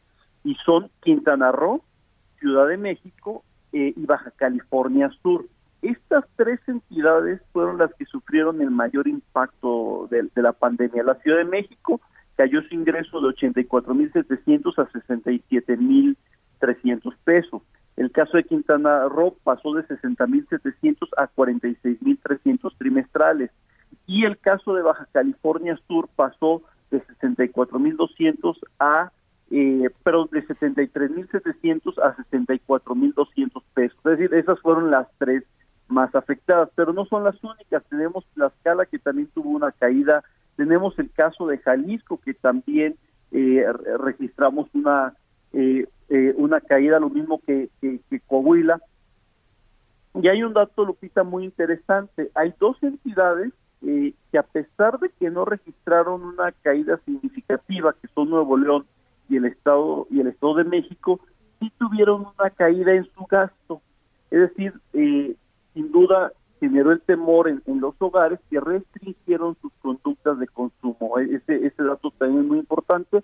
Y el otro dato es que las entidades eh, eh, más, más rurales como son Chiapas, Guerrero, Veracruz eh, y Oaxaca, no sufrieron tanto el efecto del, de, la pandemia en términos del ingreso y, y se mantuvieron relativamente estable de 2018 a 2020. Adelante, por favor. Edgar, en materia de desigualdad, ¿qué significa esto? ¿Cómo está la situación? Hay quien nos señala que bajaron los ingresos de los más ricos, pero se mantuvieron los de los más pobres. Pues técnicamente que prácticamente cayeron todos. Eh, y, eso, y esa es la parte que hay que tener mucho cuidado. Solo que fue de mayor magnitud en el décimo decil, por ejemplo. Es decir, los 35 millones de hogares en el territorio nacional los dividimos en, en 10 cajoncitos, donde eh, en cada uno está el 10, el 10% de cada uno de ellos. Observamos que en el, en el décimo decil de mayor ingreso, este, el impacto fue mayor, con 9.2%, pero por ejemplo, del cuarto al, al noveno, la caída fue en promedio del 4%. ¿Y en el, y en el en el decil más pobre, cuál es la situación? del segundo del segundo al tercero fue del 3% y en el primero se mantuvo estable, pero eso hay que tener mucho cuidado. Si esto lo desagregamos urbano-rural, que es donde está el 78% de de, este, de, de, los hogares del territorio nacional, el primer decil cayó en un 8.8%. Es decir, todo el auditorio que nos puede estar escuchando, sobre todo principalmente en áreas urbanas, pues lo que va a ver es que, cayó su ingreso. Entonces, e, ese elemento hay que tener mucho cuidado. Sí, en el ámbito rural del primer decil hubo un incremento al pasar de 6.300 a 7.400 pesos, que representa un 16.6 eh, puntos porcentuales. Eso en el ámbito en el ámbito rural. Pero para muchos de nuestro auditorio eh, si quedaba clara esta cifra es importante eh, hacer énfasis que, que, en el destino urbano que es lo que es donde se encuentra el 78% de, de, los hogares este el promedio de caída de los destinos desde el segundo hasta el noveno fue del 6-7%, en el décimo ahí fue de cerca del 11% y en el primero del 8.8%. Efectivamente, y recordarán que eh, eh, por el tema del empleo, que en, en, el ámbito rural el sector primario casi no se vio afectado, Sergio. Por lo tanto, era de esperarse que eh, no, no hubiesen tenido una disminución del ingreso. Además, el consumo cayó significativamente el el consumo de alimentos fuera de casa, pero se incrementó en, dentro de casa, en carnes, en verduras, en, pescado, es decir, la parte agropecuaria se vio beneficiada. Entonces también dentro de muchos otros eh, elementos, este pudo haber ayudado a no solamente mantenerse estable, sino tener un crecimiento. adelante. Edgar, esta mañana se dio a conocer que el COVID se convirtió en la segunda causa de muerte a nivel nacional en 2020, afectando más a los hombres, de hecho, que a las mujeres. ¿Qué nos puedes decir de esas cifras? Bueno, eh, primeramente que en nuestro país se identificaron um, un millón, un, un, millón ochenta y seis mil funciones registradas, registradas durante 2020 de las cuales ocurridas, es decir, que se presentaron exactamente este año, fueron un millón sesenta y como lo comentas, eh, este, aquí mucho tuvo que ver algo que se llama el exceso de mortalidad, es decir, se presentó un fenómeno añadido nunca antes visto. Eh, la primera causa de muerte resultó ser eh, las enfermedades al corazón con 218, casi 219 mil seguida de la segunda causa, el COVID, eh, o la COVID con 201.163 y la diabetes mellitus con 151. Es decir, te fijas, eh, eh, la, pandemia superó por mucho a, la diabetes mellitus como, como segunda causa tradicional que, era y se aproximó bastante a la primera causa de muerte que es enfermedades al corazón. Ahora, quiero ahí hacer énfasis porque en el caso de los hombres fue la primera causa de muerte. En el caso de las mujeres, este, la COVID-19 fue la tercera causa. Pero no debemos eh, de, perder de vista que para, dos, para el año 2020 se esperaban 749.500 eh, muertes.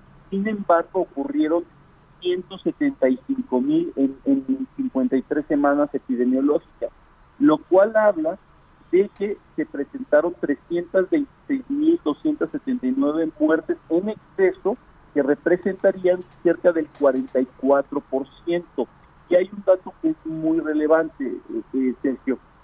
las enfermedades del corazón crecieron en un 40 y, casi en un 39%, eh, la diabetes de en un casi 36% y la influencia y neumonía en un 82%.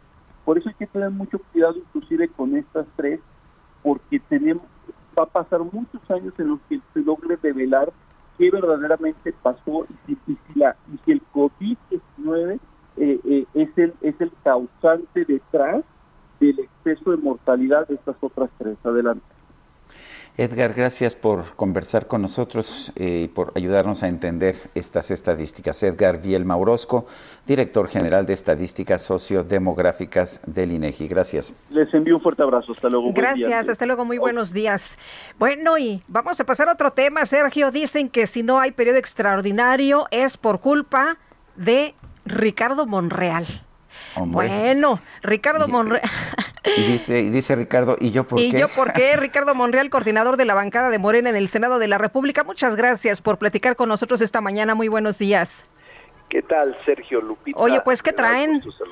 es, es normal, ya ves que es temporada de eso.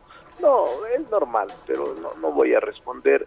La verdad es que estoy intentando, yo soy el autor de la iniciativa, soy el autor de la iniciativa y estoy intentando que haya periodo extraordinario, siempre lo he querido, yo lo he planteado, pero la ocasión pasada no nos dieron los votos, fueron 20 votos contra 12, se requiere mayoría calificada, y sin entrar a ningún tipo de confrontación con compañeros legisladores, no, está, hay que buscar la manera de cómo el diálogo nos una no nos divida y cómo la confrontación la ahuyentemos y busquemos acuerdos para que el país pueda salir adelante. Y eso es lo que estoy intentando. No sobran las descalificaciones, no digo, no, no faltan, perdón. Pero es normal, en esta actividad está uno siempre acostumbrado a eso. Ricardo, ¿por qué la resistencia? ¿Por qué no se ha podido convocar este extraordinario? Mira, eh, creo que ha sido también la confrontación y ha sido la separación entre los partidos que viene de tiempo y ahora se agudizó con el proceso electoral reciente. Pero en el Senado, no voy a hablar de la Cámara de Diputados, no es mi competencia, pero en el Senado, Sergio, ayer, esto ya se ha estado conversando desde la semana pasada con los coordinados, pero intensifiqué las eh, reuniones y las conversaciones con todos los coordinadores de grupos parlamentarios. Te puedo decir que prácticamente eh, ya tenemos acuerdo en el Senado, un gran acuerdo de ir al periodo extraordinario mañana. Eh, para esto tenemos que pasar dos instancias previas. La reunión de la primera comisión, que se realizará a las 10 de la mañana hoy, y la comisión permanente que volveremos a convocarla hoy o ya está convocada. La que iba a ser la semana que entra la eh, anticipamos para hacerla hoy a las 12 del día y yo espero que tengamos los votos. Ayer platiqué con el coordinador de eh, Movimiento Ciudadano, con el coordinador de, del PRI, con el coordinador del PAN, eh, con el coordinador, de la, el coordinador del PES, del PT, del coordinador del Verde, con todos. Realmente están ellos en, de acuerdo en que podamos lograr este periodo extraordinario para tratar eh, temas fundamentales en razón de la entrada en vigencia de las reformas laborales. ¿Cuáles son estos tres temas que vamos a tratar o cuatro? Este, sería outsourcing, porque ahí son ocho leyes federales las que eh, su vigencia se aplazaría eh, ocho leyes que tienen que ver con la subcontratación. Otro tema sería la ratificación o no del secretario de Hacienda y la ratificación o no del secretario de Función Pública. El único grupo parlamentario, su coordinador, que no me aseguró acompañarnos, lo debo decir con toda verdad, y que iba a hacer discusión en su grupo fue el PAN. El PAN eh, con Yulem, quien es, ha sido amable, eh, me dijo que él estaba en un proceso de discusión con su grupo y que no sabían cómo estaría votando en la primera comisión ni tampoco en la permanente y tampoco en el periodo de celebrarse. Eh, son normales, eh, estrategias normales, yo las respeto, pero estoy tratando de construir un, pro- un proceso de mayor eh, este, amplitud para que el consenso o el acuerdo mayoritario pueda surtir efectos mañana, Sergio. Eh, Ricardo, antes de que nos agarre el corte, ¿el desafuero de los diputados Huerta y Toledo y del fiscal de Morelos, Uriel Carmona, estaría contemplado en este periodo? La Cámara de Diputados, Lupita, debo ser muy contundente, su coordinador no lo plantea así. ¿eh? Nosotros no tenemos inconveniente. En el Senado no tenemos inconveniente, porque en cualquier momento se puede eh, introducir, en cualquier momento se puede celebrar. Eh, lo que te quiero decir es que el asunto está vivo, pues. No, no hay ni carpetazo, ni está archivado definitivamente. Ni se está nada. protegiendo a nadie. Nadie, nadie. Este es el tema, este tema, ah, este, Lupita, es porque eh, la premura es la inicio de vigencia de la ley publicada en el Diario Oficial de la Federación, que otorgó tres meses a las empresas que prestan servicios de subcontratación a inscribirse en el padrón. ¿Ya nos aguantas tantito y regresamos contigo?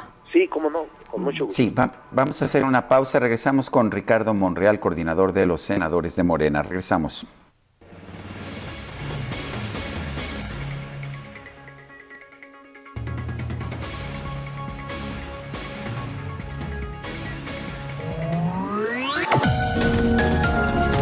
Sergio Sarmiento y Lupita Juárez quieren conocer tu opinión, tus comentarios o simplemente envía un saludo para ser más cálida esta mañana. Envía tus mensajes al WhatsApp 5520 109647.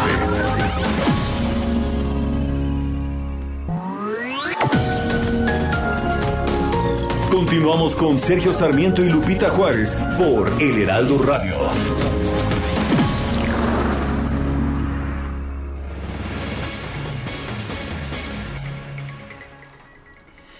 Continuamos con continuamos en este programa. Tenemos en la línea telefónica a Ricardo Monreal, el ex coordinador de los senadores de Morena. Y bueno, pues estamos hablando en este momento sobre esta iniciativa para tener un periodo extraordinario. Eh, ¿Hay posibilidades, tú ves posibilidades reales de que se pueda llevar a cabo este periodo extraordinario? Sé que has estado en negociaciones, nos lo decías hace un momento, Ricardo. ¿Sí piensas que puede haber este periodo extraordinario con todos los temas que se han, que se han señalado que podrían estar incluidos? Sí, yo tengo confianza, eh, Sergio, no hay que perder esa esperanza. Ayer conversé con, desde antier he estado conversando con los coordinadores y también con el gobierno, eh, con el Seguro Social, su titular, con el secretario de Hacienda, con el secretario de la Función Pública, con personal del SAT. O sea, he estado muy intenso en, o he intensificado mis acuerdos y negociaciones y pláticas, conversaciones. Yo sí creo que podamos lograrlo. Eh, siempre soy positivo, Sergio, aunque a veces no pasa como uno quisiera. Pero mira, eh, por lo que es muy importante, por lo que decía Lupita, Sergio, eh, este, comentar qué hay de fondo. Eh, este decreto del outsourcing prohíbe la subcontratación de personal, pero permite su uso cuando se trata de servicios especializados que no formen parte del objeto social de la principal empresa, de la actividad económica de la empresa. Es decir, las empresas que prestan el servicio de subcontratación especializada deben estar registradas en un nuevo padrón a cargo de la Secretaría de Trabajo y Previsión Social. Además, en esta ley, son ocho leyes las que se modifican, se establece un esquema de transición en el que las empresas contaban con un plazo de tres meses para transferir a sus nóminas al personal subcontratado, pero también los bienes y establecer que quienes se asuman como patrones tendrán que reconocer sus derechos laborales. Ahí tenemos el problema. En este momento, Sergio, es tan delicado, por eso yo he hablado de una crisis institucional, si no lo logramos, solo se han registrado 25% de las empresas formales y hay más de 3 millones de trabajadores terciarizados que no han sido recontratados por sus potenciales patrones. Oye, pero perdón que, te lo diga, pero pero eso ya lo sabíamos desde antes, sabíamos que se iban a perder millones de empleos con esta con esta iniciativa. Sí, no, no se pierden.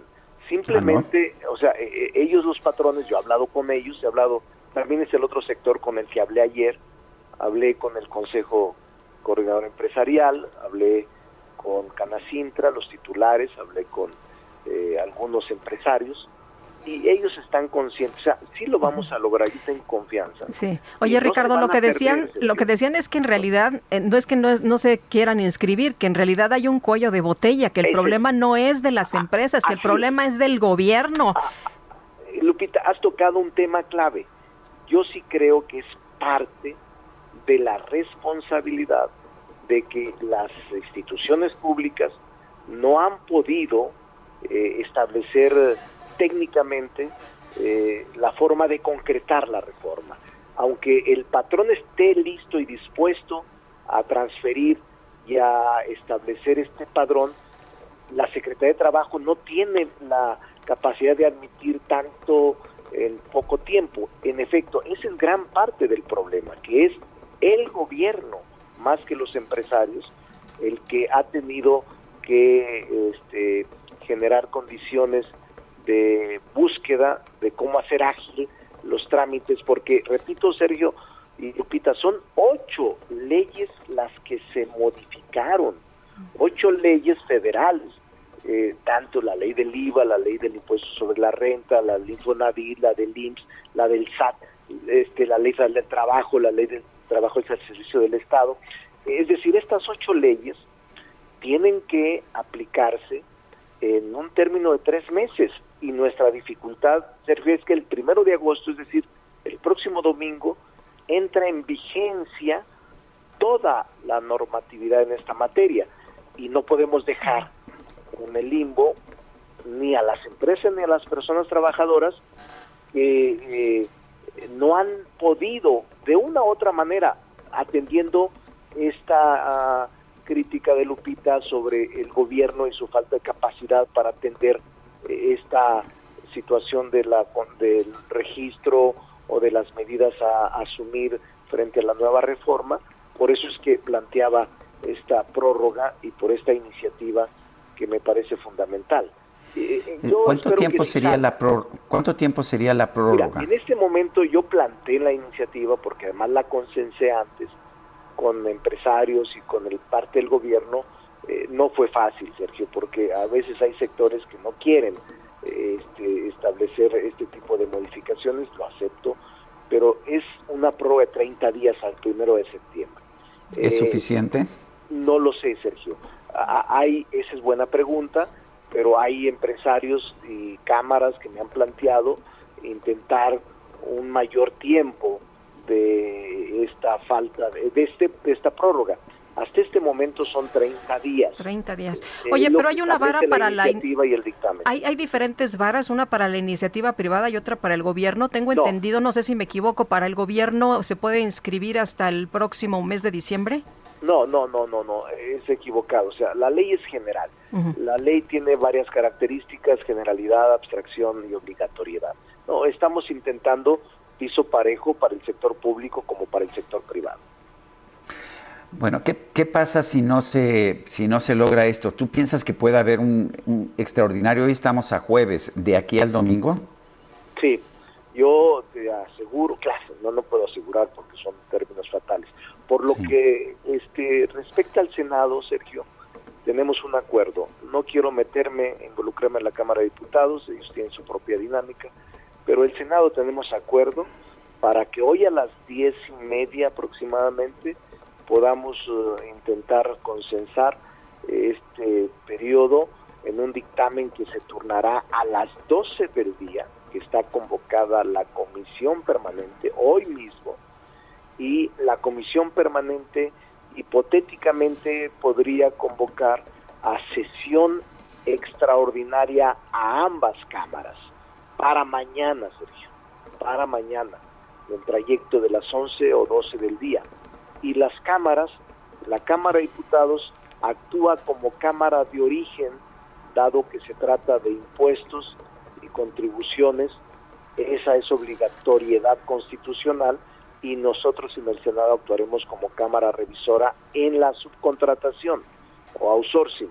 Y ambas cámaras tenemos un asunto adicional hasta este momento, que es eh, el nombramiento del secretario de Hacienda ratificado, su ratificación, que ocurre como facultad exclusiva de la Cámara de Diputados, y el Senado, la, la del secretario de la Función Pública, que también es facultad exclusiva.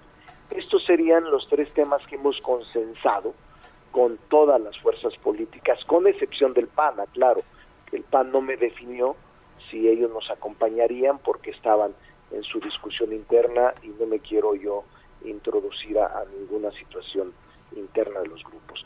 Pero los demás grupos sí eh, me ofrecieron acompañarme si solo se trataban estos temas y si se incluyeran otros y ellos los aprobaran en la permanente yo no tendría inconveniente. Ricardo Monreal, gracias por esta conversación. No, al contrario. Un saludo a todo el auditorio, Sergio. Son las 8 de la mañana con 39 minutos. Desde que hice match, ando arrastrando la cobija. Ah, pues para cobijas, haz match con Soriana. Y aprovecha que pongo todo el departamento de blancos al 35% de descuento. Sí, blancos al 35% de descuento. Tú pides y Julio Regalado manda. Solo en Soriana. Agosto 3. Aplican restricciones. El Químico Guerra con Sergio Sarmiento y Lupita Juárez.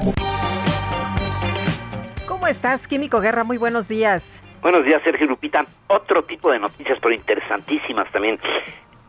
¿Saben ustedes si ya llegó el Internet cuántico, Sergio Lupita? No. No tengo ni idea. ¿Qué es, qué es el Pues, Internet cuántico? El Internet cuántico, aquí rápido se los voy a condensar.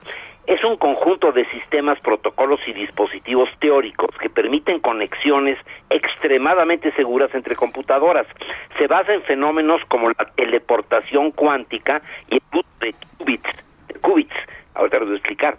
Dada la coyuntura internacional actual, rivalidad entre los Estados Unidos, Rusia y China, el hackeo, ya ven que nos dicen cuidado con tus comunicaciones, etcétera, y el desarrollo tecnológico alcanzado, los hackers y el tráfico de información se han convertido en uno de los principales peligros en la web. La tecnología cuántica, Sergio Lupita, se basa en los principios básicos que rigen la física cuántica. Así, en la computación cuántica se sustituye la codificación de la información en 0 y 1. La computadora que tienes ahorita frente a ti, Sergio, la tuya, Lupita, se va, la mía, desde luego, se basa en eh, codificación 0 y 1, ¿no? Por bits cuánticos. O sea, se sustituyen esta codificación por los bits cuánticos, llamados qubits. Los qubits reciben este nombre porque imitan el comportamiento de micropartículas como fotones o electrones que son capaces de estar de manera simultánea en dos sitios diferentes y moverse en dos direcciones opuestas a un mismo tiempo. Los qubits son capaces de almacenar información de 0 y 1 a la vez, en lugar de 0 o 1, como las que tienen ustedes frente, eh, en, frente a ustedes. Sea, hace las dos cosas a la vez, como los, eh, lo- eh, los electrones y los eh, fotones, ¿no? Los qubits permiten enviar información de manera segura. A diferencia de una información tradicional, la cual puede ser hackeada, interceptada y descodificada, los qubits aplican otra de las propiedades de las partículas cuánticas. El mero hecho de llevar a cabo una observación, como decía Einstein, o medir el comportamiento de un electrón, lo modifica, modifica este comportamiento, el mero hecho de observarlo. En el caso de los qubits, eh, el envío de eh, al ser interceptado el envío de una información se modifica el qubit. Es imposible para el receptor no darse cuenta de que está siendo hackeado, ya que los qubits cambian al ser interceptados, alterando el contenido del mensaje. Para hacer este tipo de transmisiones se requiere el desarrollo de computadoras cuánticas y el día de ayer precisamente en Holanda se llevó a cabo una demostración de esta eh, este internet cuántico poniendo tres eh, servidores digamos a 25 kilómetros de distancia uno de los otros y uno se llama el otro Bob y el nodo central eh, se, se transportaron inclusive en unas camionetas eh, separadas y se pudo hacer la transmisión cuántica a través de este nuevo sistema. Esto va a evitar todo este dolor de cabeza y peligros enormes. Ya ven que se han eh, pues casi eh, secuestrado, eh, se han extorsionado empresas que les roban la información y les dicen o me das un millón de dólares o no te suento la nómina del Seguro Social, por ejemplo, ¿no?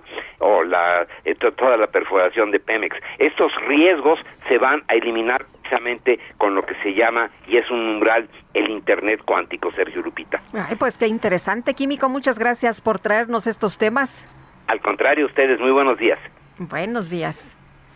Bueno, pues vamos con otros temas. Eh, se actualizó el testimonio del testigo protegido de la Fiscalía General de, Ra- de la República que dijo que entre el 26 y el 27 de septiembre de 2014, tanto los integrantes del grupo criminal Guerreros Unidos como las autoridades ayudaron a realizar ataques y retenciones que recibieron también la orden de matar a todos los normalistas. Vamos a conversar con Iñaki Blanco, él fue fiscal general de justicia del estado de Guerrero. Iñaki Blanco, gracias por... ah, por tomar nuestra llamada. A ver, yo ya me estoy perdiendo en, lo que es esta investigación sobre Ayotzinapa, en que nos dijeron que había indicios de que se iba a cambiar absolutamente todo, todas las conclusiones. Yo sigo viendo las más conclusiones, excepto que, pues que quizás se ha liberado a quienes eran presuntamente responsables y que pues ahora se está buscando como responsables a quienes detuvieron a los responsables, pero no sé si tú nos puedas explicar cómo está la situación. Sí, Sergio Lupita, buenos días. Hola, buenos días. Mira, Sergio, en principio, como tú bien señalas, en efecto, eh, se trata de una ampliación de declaración de este sujeto. Me parece que es un testimonio propio de un sujeto suspicaz, fantasioso, vil y cobarde, que se esconde bajo un nombre o la figura de un supuesto testigo colaborador, de quien se sabe participó activamente en la desaparición de los normalistas, así como en múltiples homicidios y secuestros, lo cual debiera ser nugatorio el reconocerlo como tal por ley. Pero además su testimonio, Sergio, eh, está plagado de múltiples contradicciones e inconsistencias. Yo he detectado al menos 15. Si me permites, te mencionaría algunas. La Sí, de los normalistas en Iguala fue fortuita. A la fecha no existen testimonios o pruebas para acreditar que los estudiantes fueron infiltrados por delincuentes. Y en este sentido destaca lo que concluyó el GEI. Ignora o desconoce a conveniencia los antecedentes del caso, esto es que la Fiscalía a mi cargo investigaba a los Guerreros Unidos desde muchos meses antes a lo ocurrido el 26 y 27 de septiembre. Dicha institución, como tú lo sabes, fue una instancia generadora de información y permanente intercambio de la misma con autoridades federales. Tampoco menciona nada con relación a los 68 estudiantes que una vez ocurridos los hechos nos dimos a la tarea de buscar y resguardar en la Fiscalía y a los 33 consignados, entre ellos José Luis Abarca y Felipe Flores Velázquez. De esta investigación surgieron nombres de integrantes de los Guerreros Unidos, domicilios, números telefónicos y datos para establecer parcialmente las zonas de influencia o territorios y su modus operandi. Miente en lo relativo a la ejecución de indigentes, Sergio. El, hallazgo de las fosas de Pueblo Viejo se dio a partir del testimonio de cuatro integrantes de los Guerreros Unidos, a los cuales aseguraron equipos de telefonía en los que se hallaron imágenes de sus crímenes. Eh, los propios Guerreros Unidos difundieron hace años esa versión. En el procesamiento de las fosas hubo presencia de personal de la CNDH en carácter de observadores. Eran cuerpos completos, Sergio, expuestos al fuego pero con presencia de tejidos blandos. Conforme al cronotanato diagnóstico, dichas personas perdieron la vida entre 15 y 30 días antes de su hallazgo, esto es, no hay correspondencia en tiempos. Al bajar, de, al bajar del lugar en cuestión de estas fosas, tu servidor se comunicó con el entonces gobernador y a la par con el entonces Procurador General de la República y el Comisionado Nacional de Seguridad, y ordené enseguida al personal a mi mando que efectuaran un desglose del caso al Ministerio Público Federal por cuanto a hechos de su exclusiva competencia, esto es delincuencia organizada. En el procesamiento de todos esos cuerpos participaron los servicios periciales de la PGR y de la Fiscalía General del Estado, así como personal de la División Científica de la Policía Federal, dando intervención a personal de la CNDH y a las peritos forenses argentinas, estas últimas reconocidas como coadyuvantes. Quiero decirte, Sergio, que dada mi experiencia como Ministerio Público en los casos Colosios y Posadas, así como por haber sido delegado de la PGR y titular de secuestros en la CIEDO, es iluso, absurdo, inverosímil y hasta demencial que me hubiera coludido con la delincuencia para cambiar unos cuerpos por otros o generar un cambio de identidad, cuando a la fecha existen sofisticadas técnicas en materia de identidad de personas propias de la genética forense. Varias de esas personas, Sergio, fueron identificadas por la PGR tiempo después, destacando que fueron víctimas de secuestro por parte de los Guerreros Unidos. Ahora bien, por lo que hace al hallazgo de restos en el vertedero de Procula y en el río San Juan, se desconoce e ignora la línea de tiempo o cronología de los hechos. Para ese entonces, el control de la investigación estaba en manos de la PGR. Así también debe tenerse presente que los restos de referencia fueron expuestos a una afectación térmica diferenciada, esto es, a un fuego no controlado, como es el de un horno crematorio. Los, restos, los restos presentaron distintos niveles de afectación o degradación, ahumamiento, calcinación y carbonización. Eso está debidamente dictaminado. De igual manera, no señala o admite su participación activa en carácter de perpetrador, tal como se desprende de testimonios limpios, están ahí los testimonios de los hermanos Otelo Salinas, integrantes de los Guerreros Unidos, y de los denominados chats de Chicago intervenciones de la DEA. Estas escuchas, Sergio Lupita, dan cuenta de que los hermanos Salgado Casarrubias pretendieron culpar a distintas personas e instituciones, entre ellos a tu servidor, de lo ocurrido en Iguala. Sin embargo, ahí se advierte que dieron una serie de instrucciones al GIL para realizar bloqueos, manifestaciones y tareas de apoyo en favor de los detenidos por la Fiscalía del Estado.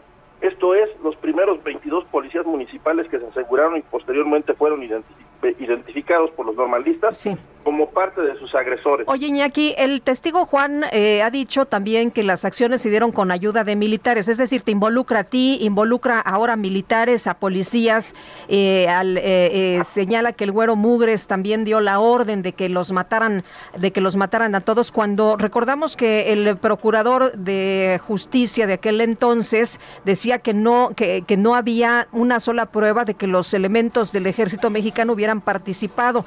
Entonces, eh, eh, Juan, nos dices desde un primer momento, ¿está mintiendo? ¿Está alterando la verdad? Para mí sí. Eh, no debemos olvidar que es un delincuente y su testimonio debe de ser tomado con reservas. Hasta donde yo llegué en la investigación de los hechos, yo no pude determinar si existía o no responsabilidad de elementos militares. Él va variando también su versión. En un primer momento, no olviden que decía que una persona de apellido Dorantes de la Policía Federal nada tuvo que ver, que no era sobornable que a la fecha sí lo involucra en el caso. De igual manera, eh, en un primer momento hizo señalamientos muy puntuales con el hoy eh, titular de Seguridad Pública en la Ciudad de México, Mar García Harfus, y ahora eh, no lo menciona, lo excluye de, esta narrativa. sin embargo, reitero, lo que aquí se advierte es una serie de contradicciones e inconsistencias. Sergio, decías tú al principio de, de la entrevista que muchas personas han alcanzado su libertad. Yo quiero reiterar una vez más, si me lo permiten, que las personas que consignó la fiscalía a mi cargo siguen en la cárcel. Ninguno de ellos ha alcanzado su libertad. Hay muchos otros, sabemos, que, que alcanzaron su libertad, pero no por ser inocentes, sino por unas supuestas violaciones al debido proceso. Y en este sentido me parece que más que descartar la hipótesis sustentada de inicio, habría que reforzar. ¿Por qué? Porque el Ministerio Público está en aptitud de volver a consignarlos. Entiendo que en algunos casos así ha sido y que en otros lo que pudiera hacerse es consignarlos por delitos diversos. Me parece que este tipo de personas no pueden andar en la calle, son delincuentes, son personas que tienen probados vínculos con la delincuencia organizada. Iñaki Blanco, exfiscal general de justicia de Guerrero, te agradezco la atención. Muchos de tus argumentos son muy detallados. Me gustaría que me los mandaras eh, para poderlos estudiar eh, con, más cuidado eh, y contrastarlo con las declaraciones de este testigo supuestamente protegido. Por supuesto, Sergio, estoy a tus órdenes. Gracias. es Iñaki Blanco, exfiscal general de justicia del estado de Guerrero. Son las 8.52. Vamos a un resumen de la información.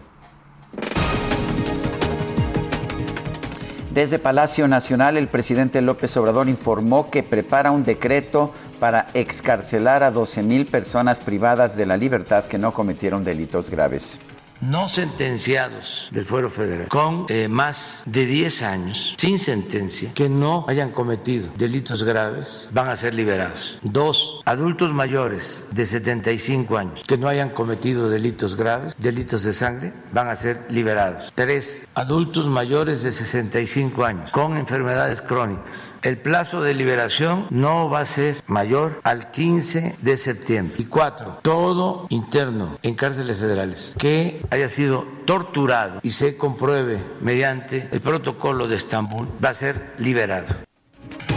Bueno, el presidente López Obrador también pidió al Poder Judicial de la Federación y a las autoridades de los estados que atiendan los casos de las personas encarceladas que no tienen sentencia. Y tras asumir el cargo, el nuevo presidente de Perú, Pedro Castillo, anunció que los jóvenes de su país que actualmente no estudian ni trabajan deberán realizar, escuche usted, un servicio militar.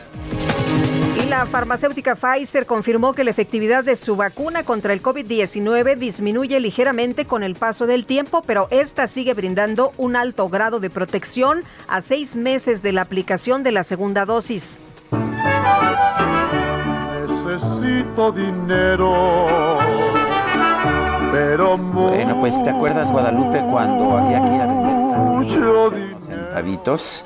Pues bien, hoy en los Estados Unidos el alcalde de Nueva York, Bill de Blasio, anunció que para incentivar la vacunación contra el COVID entre los jóvenes, a partir del próximo viernes se van a regalar 100 dólares a quienes acudan a los centros de inmunización del estado. Oye, qué buena motivación y que tú eres la causa. Pero la motivación principal debería ser que pues nos protege, ¿no? La salud.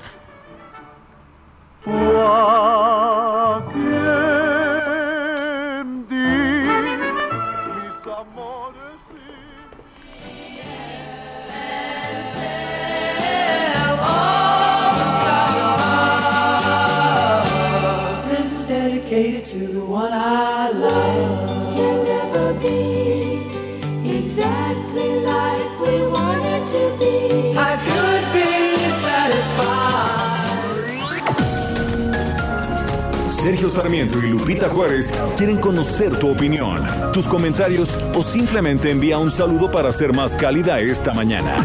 Envía tus mensajes al WhatsApp 5520 109647.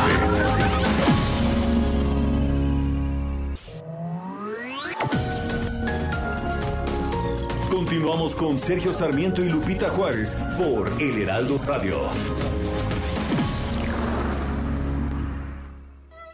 Desde hace 200 años, Puebla ha hecho historia dando paso a un platillo lleno de pasión, textura y color. Enamórate del sazón poblano que refleja la esencia e identidad de nuestra gente. Chile en hogada, 200 años de sabor y tradición. Orgullo de Puebla.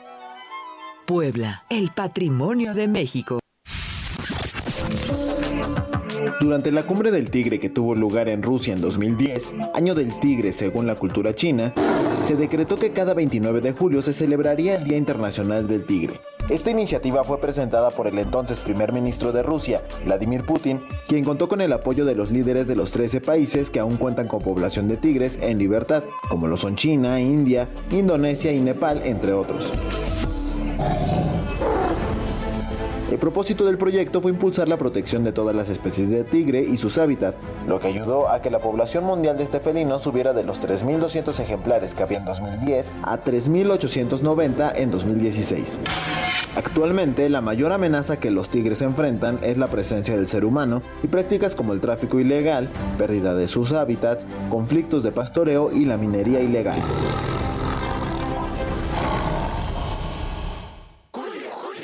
¡Arránquense con otra! ¡Mejor arráncate! A Soriana, por todos los vinos y licores que pongo al 3x2, como tequila cuervo tradicional reposado de 950 mililitros. Lleva 3 por 710 y ahorra 355 pesos. Tú pides y Julio Regalado manda. Solo en Soriana. Agosto 2. Aplican restricciones. Evite el exceso.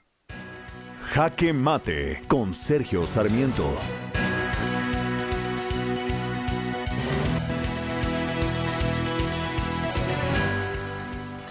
El presidente López Obrador dijo esta mañana que va a presentar un decreto para liberar a presos en cárceles federales en distintas circunstancias. Por ejemplo, a quienes no han sido sentenciados pero que llevan más de 10 años en la cárcel sin sentencia, a adultos mayores de 75 años que estén en cárceles también federales que no hayan cometido delitos graves, delitos de sangre, a adultos mayores de 65 años con enfermedades crónicas que estén en la cárcel también, cárceles federales y que no hayan cometido delitos graves y también a todos los que digan que han sido torturados y se compruebe esto mediante el protocolo de Estambul.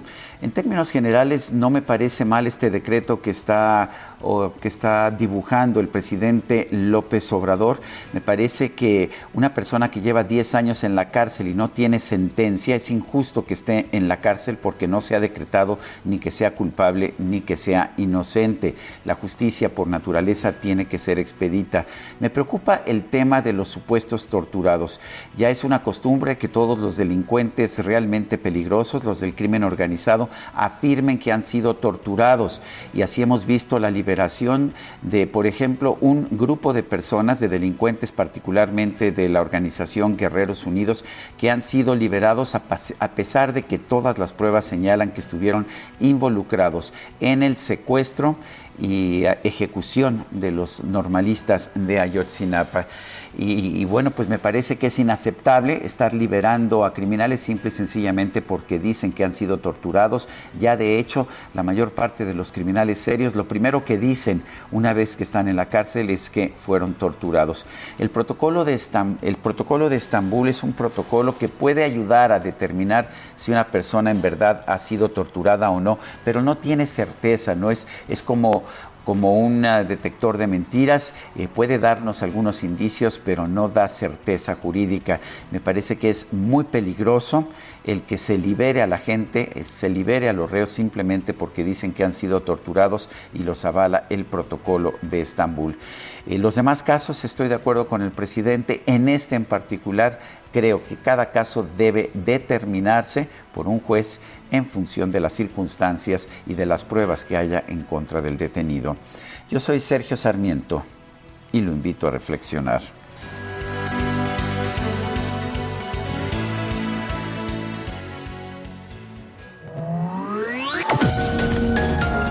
Para Sergio Sarmiento tu opinión es importante. Escríbele a Twitter en arroba Sergio Sarmiento.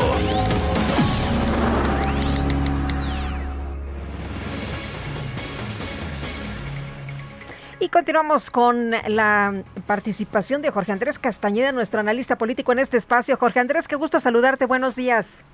Buenos días, Lupita. Buenos días, Sergio. El gusto es todo mío, como siempre. Gracias. ¿De qué nos platicas? Bueno, me gustaría mencionar de forma muy breve eh, los resultados que vimos ayer, preliminares por el momento, de la encuesta nacional de ingreso y gasto de los hogares que publicó el INEGI. Eh, no quiero sonar catastrofista, pero los datos que muestran es que la política supuestamente llamada social de esta administración no, no, no nos quedamos cortos al calificarla como una tragedia y una desgracia absoluta. Eh, si bien la política social de los gobiernos anteriores tenía muchos errores, eh, imperfecciones, el programa Oportunidades, Progresa, Prospera, dejó mucho que desear en muchos casos, las alternativas que propuso este gobierno parecen ser terribles. Solo un dato, del 10% más pobre de los hogares de México, anteriormente alrededor del 55% de estos, es decir, casi 2 millones, recibían las ayudas de los programas eh, Prospera, Progresa, Oportunidades. Ahora esa cifra cayó al 20%, es decir, en la peor crisis económica, en la pandemia, este gobierno abandonó a los más pobres de México. No estamos más que en la confirmación que el eslogan de que por el bien de todos, primero los pobres, no era más que un chiste de mal gusto.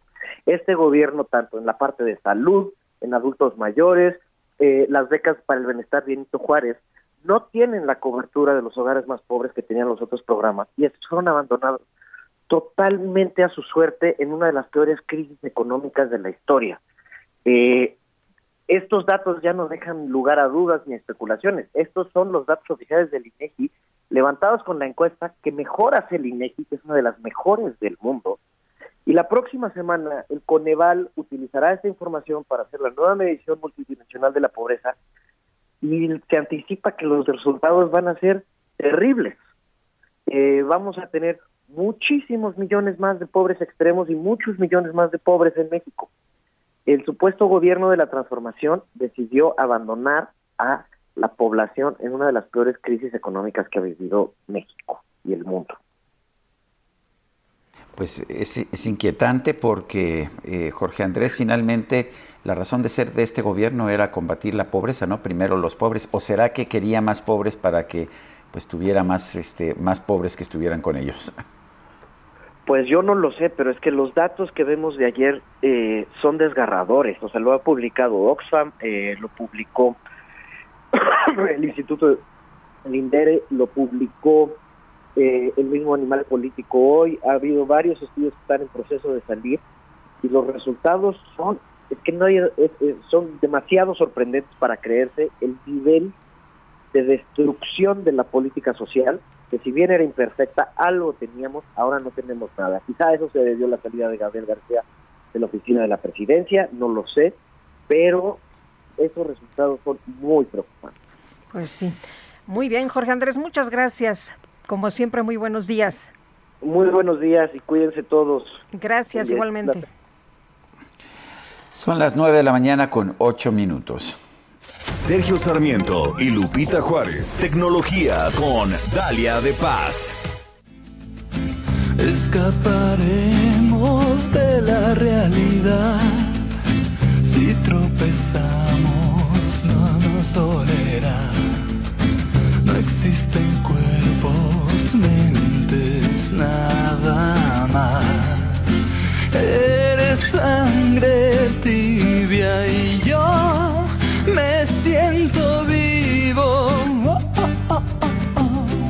Bueno, Dalia de Paz, ya te extrañamos aquí en México. Yo creo que ya no nos quieres, Dalia. No, ya, ya estoy aquí, Sergio, y me siento más que viva, como dice la canción de Fobia. Me alegra mucho saludarlos, querida Lupita, amigos. Hola, ¿qué tal? Dalia, buenos días, bienvenida. Con sabor, gracias. Que este jueves con sabor a, casi fin de semana, ¿sí o no? Así es. Yo ya puedo leerlo. Oigan, y es un placer como siempre acompañarlos y como les platiqué hace algunas semanas, ahora sí es oficial, el quinto fabricante de smartphones a nivel mundial llegó a nuestro país, nada más y nada menos que la marca Vivo, que seguramente muchos podrán identificar porque son los patrocinadores de la Eurocopa. Así que ya tengo en mis manos tres modelos de la firma que estaré probando en los próximos días. El Vivo Y11, por supuesto el camaleónico y poderoso B21 y el Y20. Esta apuesta me parece muy interesante porque son teléfonos para todos los bolsillos y necesidades. Hablamos, eh, por ejemplo, que para el modelo Y11S lo acompañan 3 GB de RAM y 32 GB de almacenamiento. Tiene un costo de 4 mil pesos mientras que el Y20 con 4 GB de RAM y 64 GB eh, cuesta 5 mil pesos y su modelo estrella, el B21 con 8 GB y 128 de almacenamiento y una super cámara, tiene un precio de 10 mil pesos. Los tres teléfonos Vivo tienen un diseño espectacular, pero como les comento, ya los tengo más que configurados aquí para aprovechar este verano y contarles cómo me va. En mi Instagram, Dalia de Paz, les compartí algunos detalles y por supuesto también en Twitter, Dalia de Paz. Y a propósito de Twitter, les tengo una buena noticia y es que esta popular red social, escuche bien, le va a permitir a los tuiteros comprar productos a través del perfil de una tienda más o si usted es un emprendedor, también podrá subir su mercancía y venderla. La nueva función llamada eh, Shop Module, misma eh, que pretende darle batalla a Facebook e Instagram, nos mostrará la tienda el precio y características del producto. Una vez que decidió lo que desea comprar, nos llevará al sitio web de la compañía. Ojo aquí porque Twitter no será quien se encargue de vender en esta, en esta función eh, módulo y sino el propio negocio. La única condición es que cada tienda debe tener una cuenta profesional y estar verificada Por el momento, este módulo de ventas de Twitter está disponible únicamente para algunos usuarios en Estados Unidos y equipos iOS. Sin embargo, la red social ya trabaja para que llegue a cada rincón y ya veremos. Eh, y sí, pues también compraremos, ¿por qué no? A ver, qué tal les va a Twitter. Y para finalizar, como muchos saben, una de mis pasiones es correr, así que retomé este ejercicio y desde hace un mes no me he quitado la nueva Fitbit Lux, esta pulsera de actividad física de Fitbit que estoy probando y que a diferencia de los modelos que tiene esta firma. Esta es muy elegante, llega con una pantalla moleda color y táctil, está muy ligerita y me pareció un accesorio perfecto para nuestra muñeca gracias a su diseño y una caja de acero inoxidable que te permite portarla prácticamente en tu día a día o bien para una celebración más formal. Vale la pena si están buscando un monitor de actividad que además pues de que se vea bien, los ayuda a moverse, a monitorear su corazón, a medir su oxígeno, a relajarse, a gestionar el estrés, el sueño y que no tengan que cargarla cada dos días, ya que tiene una batería de hasta cinco días. Hay una función que en lo personal me gusta y es la de monitorización de la menstruación, que a mí me ha ayudado mucho a llevar un control. También es resistente al agua hasta 50 metros, perfecta para aquellos que aman sumergirse en alberca y pueden escoger entre 20 diferentes ejercicios directamente desde su muñeca, que incluye el golf, pilates, spinning, tenis, eh, para los que prefieran correr, el ciclismo o caminar. Y como la mayoría de estos modelos Fitbit, eh, esta Lux eh, también vamos a poder recibir alertas de llamadas y notificaciones de texto, aunque lo que no me gustó es que no vamos a poder responder los mensajes de llamadas y tampoco trae controles de música, pero aquí ya dependerá de qué tan importantes son estos factores para ustedes. Esta Lux de Fitbit ya pueden encontrarla, me parece que ronda los 3.500 pesos, Ahí en mi Instagram, dale de paso, en Twitter también les voy a compartir más detalles. Oigan, y para todos los radioescuchas que luego me regañan porque también quieren ver mis videos de este y todos los gadgets que reseño, les cuento que a partir de hoy estaré colaborando para paréntesis.com, uno de los sitios de tecnología más importantes en Latinoamérica. Así que por ahí también podrán ver mis videos, no solo escucharme en el canal de YouTube de Paréntesis, en Instagram, en Facebook y por supuesto en mis redes estaré compartiéndoles todo este material. Por ahí los espero y como siempre agradeciéndoles todo el apoyo. Y ahora sí, Sergio Lupita, amigos, me despido mandándoles un fuerte abrazo y deseándoles un feliz y caluroso jueves. Bueno, pues muchísimas gracias, Dalia. De paz, un fuerte abrazo. Igualmente, buen día.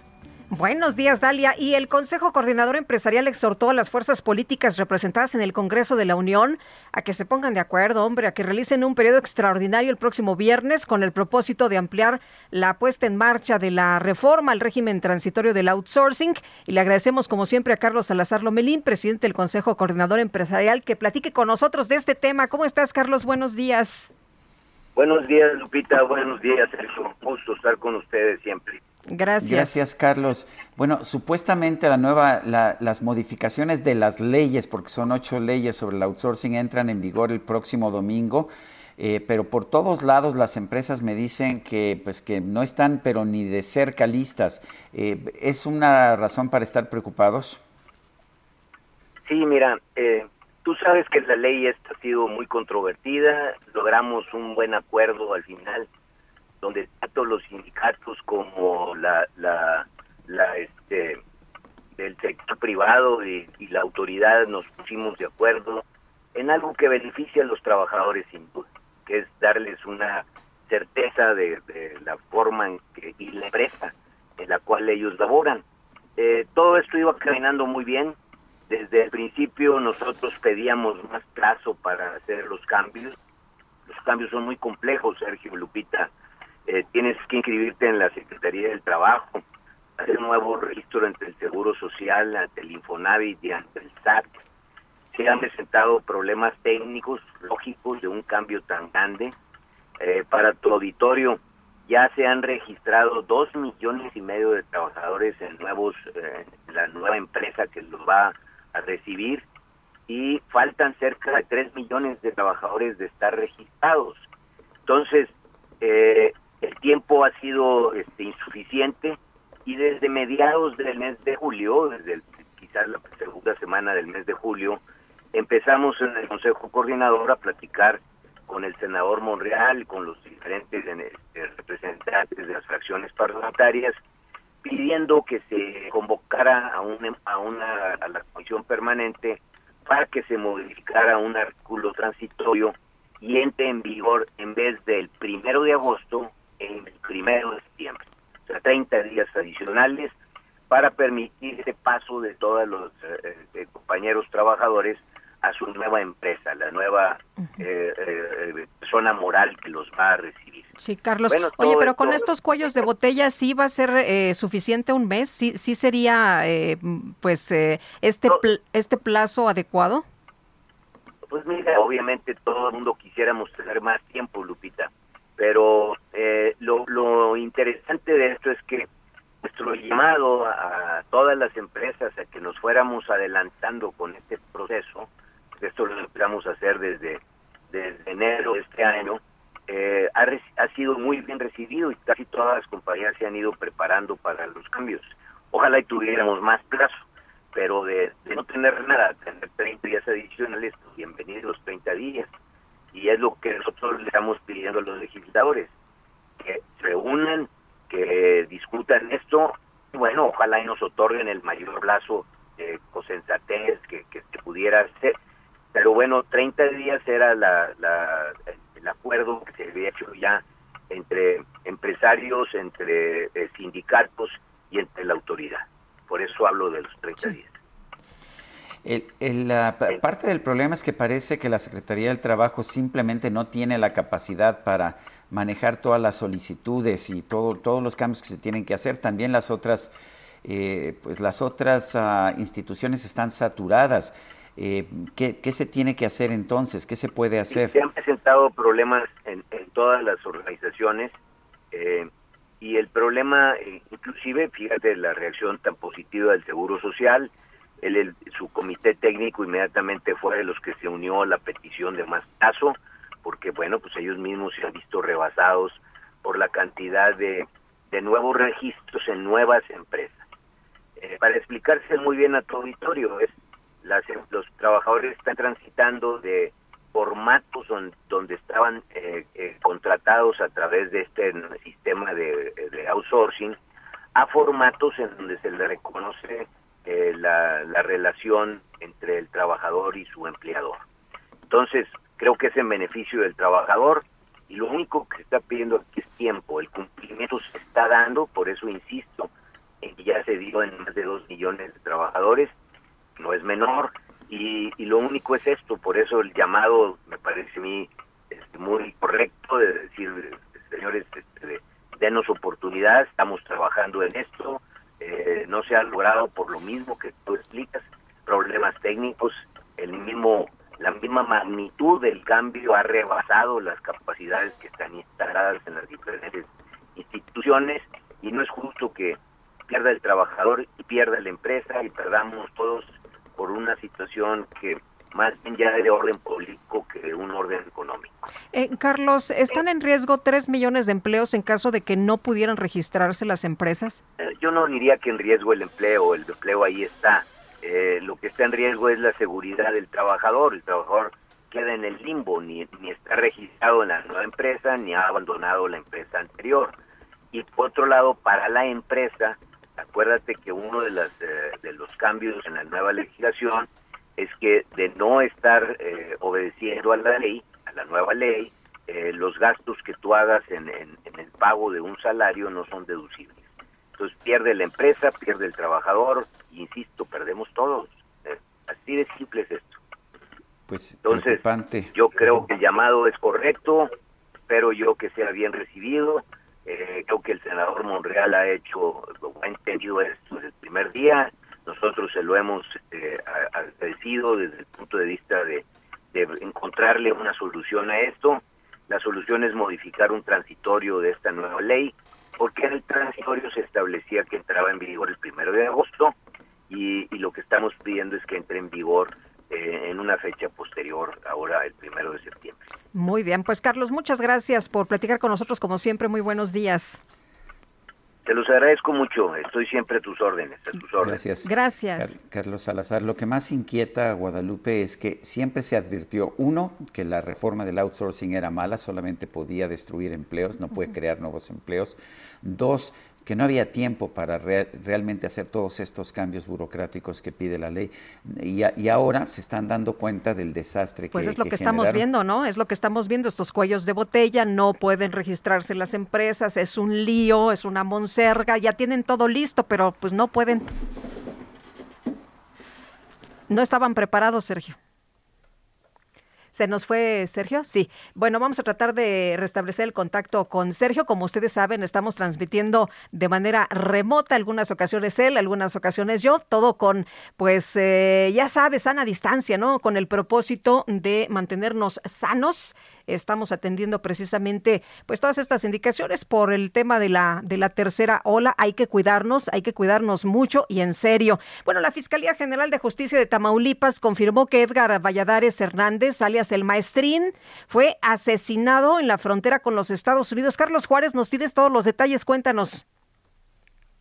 Hola, ¿qué tal Sergio Lupita? Muy buenos días, un gusto saludarlos. Así es, después de varias horas de hermetismo por parte de la Fiscalía de la Vocería de Ciudad Pública de Tamaulipas, se confirmó durante la tarde y noche del día de ayer que el maestrín, el presunto responsable de la matanza de 15 personas en la ciudad de Reynosa el pasado mes de junio, pues fue ejecutado junto a uno de sus escoltas en un paraje cercano de, a la ciudad de Reynosa. Con base en estudios periciales se dio a conocer que, bueno, el maestrín eh, eh, pues estaba eh, ejecutado, eh, su cuerpo fue encontrado la noche del pasado 26, Hasta los 26 de julio.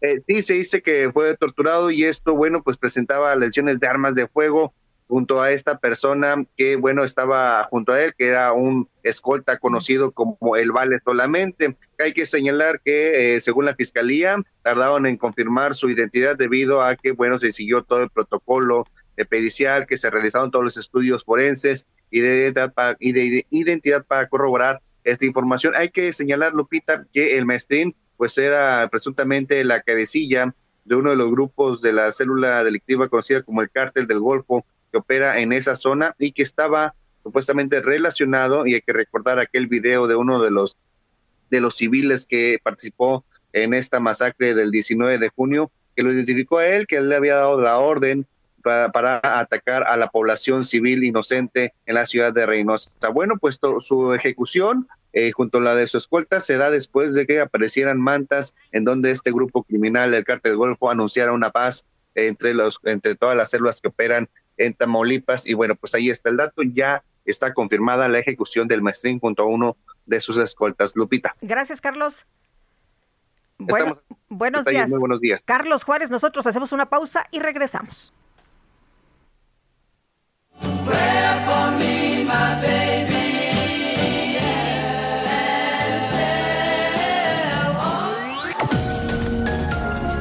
Sergio Sarmiento y Lupita Juárez quieren conocer tu opinión, tus comentarios o simplemente envía un saludo para ser más cálida esta mañana.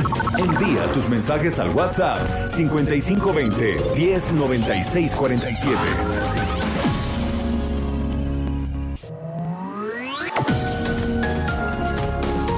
Continuamos con Sergio Sarmiento y Lupita Juárez por El Heraldo Radio. Amigos del Heraldo Radio, esta temporada de vacaciones, JLN Labs y Aeroméxico cuidan a todos los viajeros con una alianza especial y ofrecen un precio preferencial a los pasajeros de Aeroméxico y Delta Airlines en pruebas COVID-19. Pueden hacer su prueba PCR desde 1.699 pesos y la de antígenos desde 450 pesos. Resultados en menos de 8 horas. Agenden su cita a domicilio y envíen un WhatsApp al 5530 260609 o si prefieren, visiten sus sucursales. Para más detalles, consultar www.jlnlabs.com.mx diagonal aeroméxico-medio ESP. Continuamos. Monday,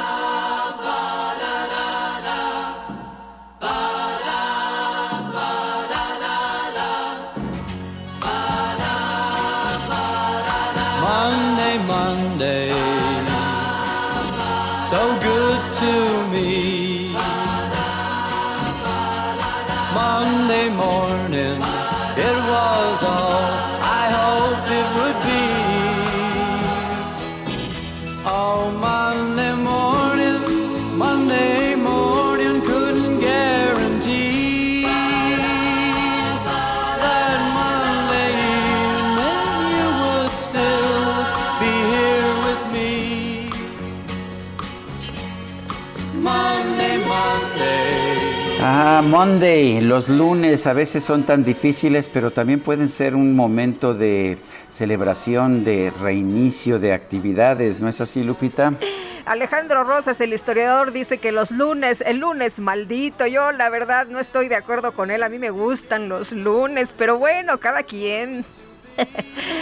Oye, y tenemos mensajes, tenemos mensajes esta mañana. Dice Emanuel Guiquel Pacheco, gracias por su valentía y su profesionalismo al informarnos y otros se enojan, problema para ellos, que viva la libertad. Y dice otra persona, buen día, The Mamas and the Papas me recuerdan al finado Alfredo Morales Shadi, querido amigo que ya falleció, gracias por traerlo a mi memoria.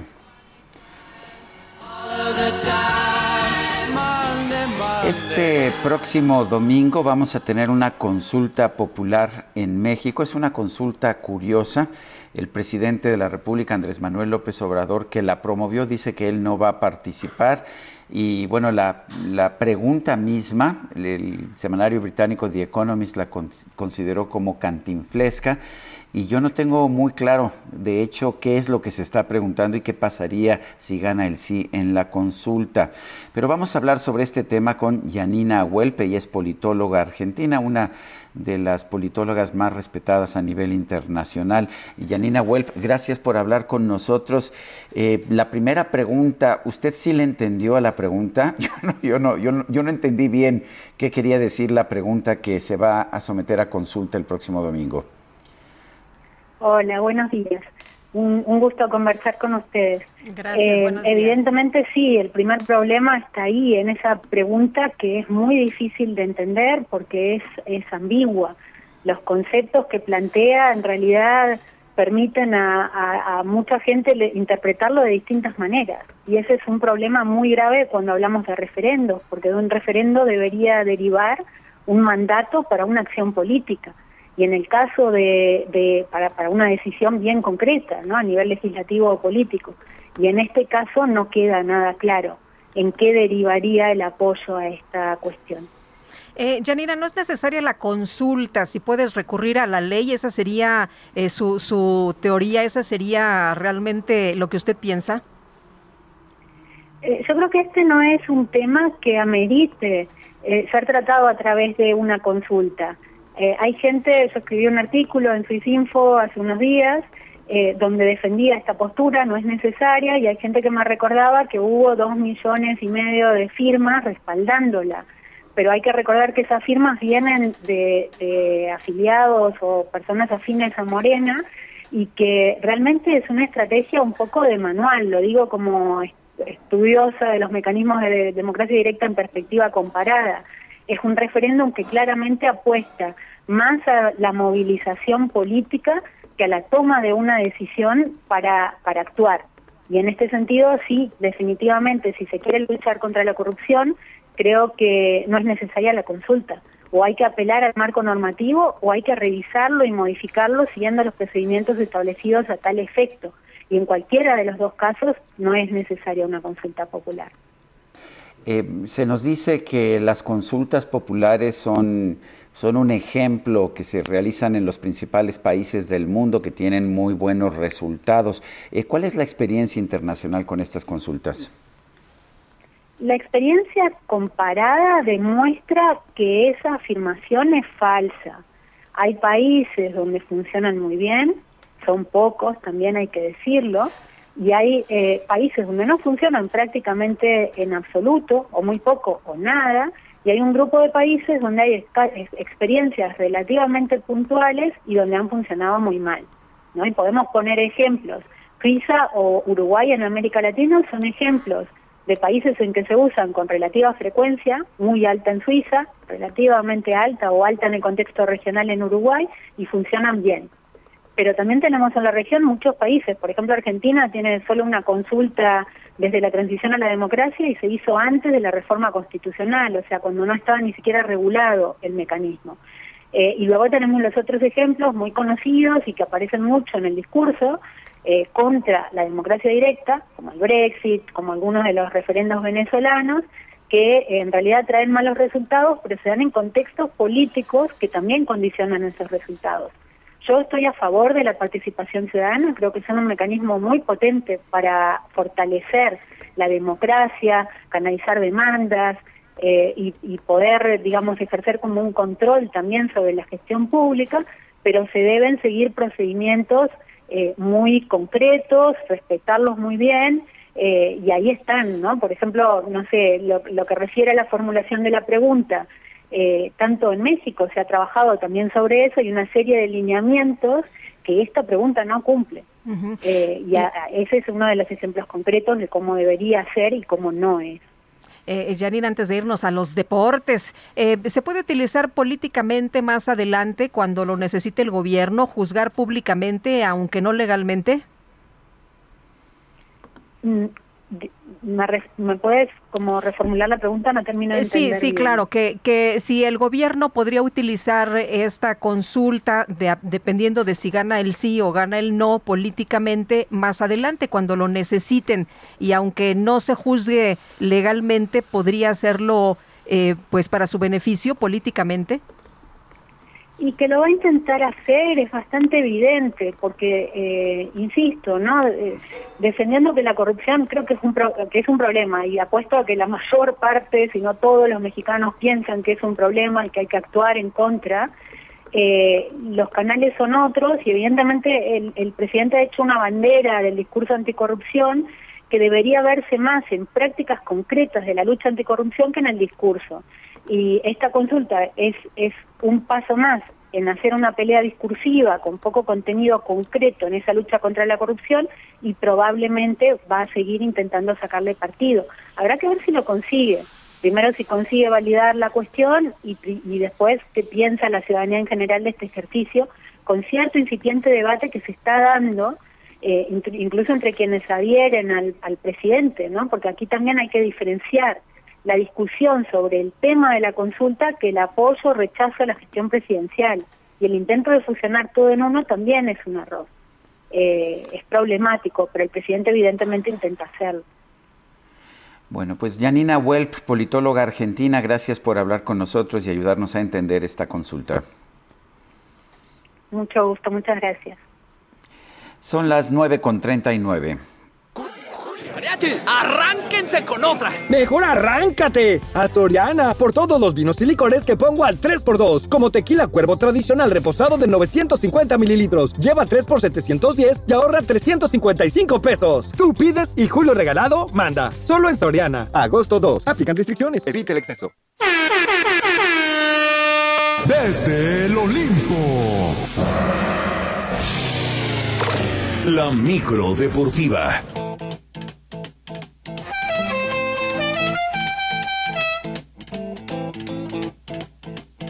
Rumors spreading round in that Texas town about the shack outside the game. And you know what I'm talking about. Just let me know. Bueno, ya llegó la micro deportiva y con música de CC Top después de la muerte de Dusty Hill, el bajista y fundador. El día de ayer, mi querido Julio Romero, muy buena música en la micro deportiva. ¿Cómo están, Sergio Lupita, amigos del auditorio? Muy buenos días, qué placer saludarles. Sí, vaya, este pequeño homenaje de la micro deportiva al buen Dusty Hill y esta gran banda del CC Top. Bueno, pues vámonos a lo que nos truje, como dicen por ahí. Pues desde el Olimpo, los mexicanos Carlos Ortiz y Abraham Anser arrancaron su participación en el golf con la primera ronda. Ortiz, Carlos Ortiz se colocó en el segundo sitio, empatado con otros dos jugadores, mientras que Abraham Anser se ubicó hasta el sitio 22. Serán cuatro rondas en este torneo de golf allá en Japón. Mientras tanto, Alejandra Valencia volvió a dar la cara por el tiro con arco de nuestro país, luego de las eliminaciones muy tempranas de Aida Román y de Luis Álvarez. La de Hermosillo se acercó a la zona de medallas luego de vencer a dos participantes de Bielorrusia, Karina Kruzikaya y Karina Dominsikaya. de manera respectiva este jueves regresa a la actividad en los cuartos de final. Por su parte, Ana Paula Vázquez fue eliminada por la brasileña Marcele dos Santos. Por su parte, Jorge Orozco hizo historia al convertirse en el primer mexicano en clasificarse a la final del tiro deportivo y se quedó muy cerca del bronce. Terminó en el cuarto lugar en la modalidad de fosa. Y vaya lío que se ha armado en torno a la selección de softball, que se quedó con el cuarto lugar ya que tiraron los uniformes a la basura luego de abandonar la villa de atletas. Las boxeadoras Brianda Cruz y Esmeralda Falcón evidenciaron a algunas jugadoras en sus redes sociales. Por su parte, Carlos Padilla Becerra, presidente del Comité Olímpico Mexicano, calificó el hecho como una falta de respeto y aseguró que podría haber sanciones. Por su parte, Rolando Guerrero, presidente de la Federación de Softball, que el hecho se debió al sobrepeso en el equipaje de algunas jugadoras, pero ya se abrió una investigación, los uniformes pues prácticamente traen un número, saben quién los portó y pues de comprobarse que efectivamente los tiraron a la basura y no fue una cuestión de sobrepeso, pues no volverán a representar más al país. Este equipo levantó mucha polémica porque estuvo integrado pues, prácticamente todo por jugadoras México-norteamericanas. Pues así las cosas con el mundo del softball y este reporte que se hicieron o que se hace de que tiran los uniformes a la basura. Y la selección de fútbol regresó, regresó a Tokio luego de su triunfo sobre Sudáfrica y sin perder el tiempo arrancaron con sus entrenamientos de cara al duelo contra Corea del sábado ya en la etapa de los cuartos de final.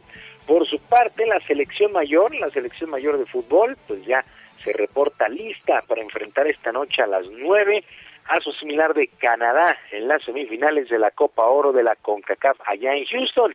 En el seno de este equipo hay mucha felicidad por la actuación del tricolor allá en Japón y después de avanzar a estos cuartos de final. Por lo pronto, Edson Álvarez, jugador del Ajax, allá en Holanda, no se siente decepcionado de no estar con este equipo en Japón debido a que su equipo, el Ajax, no se lo permitió y está a las órdenes de pues Gerardo Martino para el duelo de esta noche. Escuchamos a Edson Álvarez.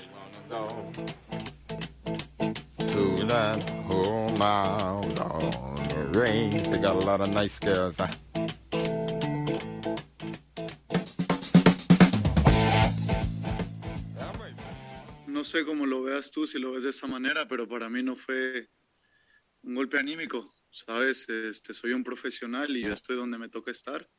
Eh, desafortunadamente no me tocó por, por ciertas circunstancias, pero yo estoy acá, ahora sigo representando a mi país, estoy por jugar una semifinal, así que no fue nada difícil porque donde esté trato de dar lo mejor de mí y obviamente que me pone muy orgulloso ver en el lugar que están mis compañeros de la selección olímpica, se lo merecen, han trabajado bastante y esperemos que que sigan con buen paso, pero para nada que fue un golpe anímico, te digo, soy un profesional.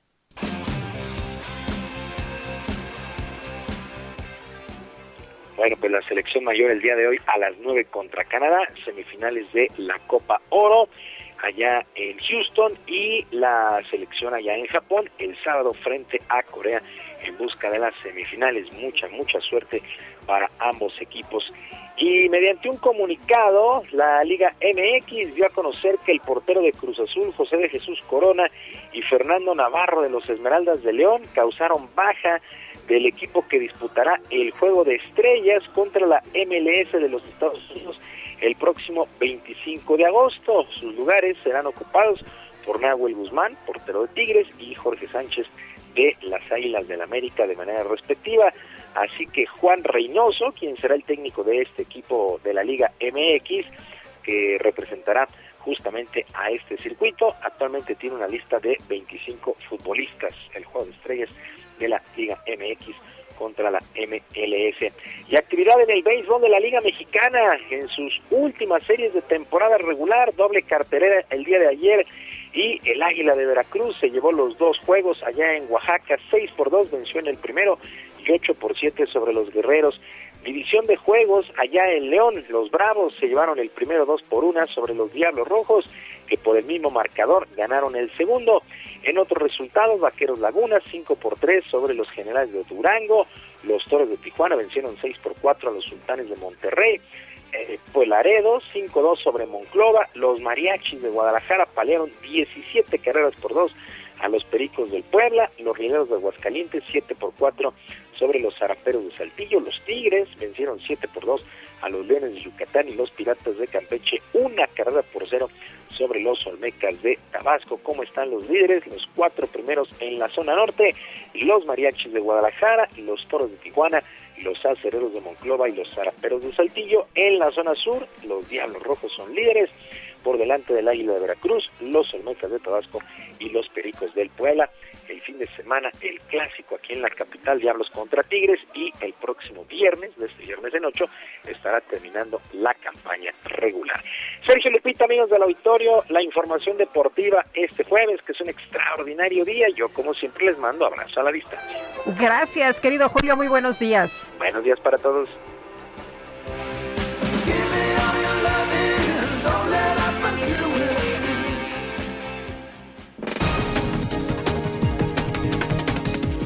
Son las 9.47. En su conferencia de prensa de esta mañana, el presidente López Obrador pidió a los gobiernos estatales y municipales que destinen recursos para preparar las escuelas ante el regreso a clases presenciales. Ya van a empezar a decir de que qué barbaridad, ¿cómo vamos a regresar si las escuelas están abandonadas? Pues sí, porque llevan mucho tiempo este, cerradas. Pues vamos todos a limpiarlas, todos, y que los gobiernos municipales destinen recursos, el gobierno estatal, y lo va a hacer el gobierno federal. ¿Por qué? Porque se trata de una labor fundamental, es la educación. Entonces, ¿qué? ¿Vamos a estar hablando de la importancia de la educación solo en el discurso, puro rollo, de manera demagógica, y no vamos a actuar de manera consecuente? Por otro lado, el presidente informó que durante su próxima visita al estado de Sinaloa va a supervisar la construcción de caminos y va a inaugurar cuarteles de la Guardia Nacional. Primera conferencia de prensa, el nuevo, el nuevo primer ministro de Haití, Ariel Henry, prometió que lo antes posible va a impulsar nuevas elecciones a fin de promover la unidad nacional tras el asesinato del presidente Jovenel Moïse. Y este jueves, miles de guatemaltecos salieron a las calles para protestar por la destitución de la titular de la Fiscalía Especial contra la Impunidad contra el titular Juan Francisco Sandoval.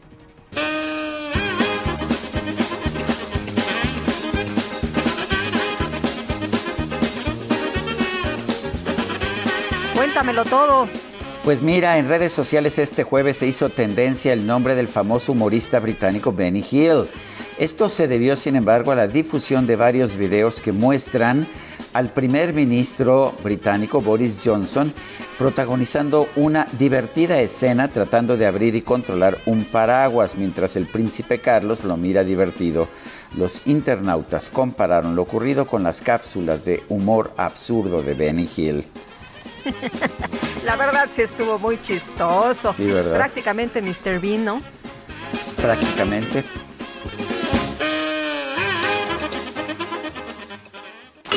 Gastrolab con el chef Israel Arechiga.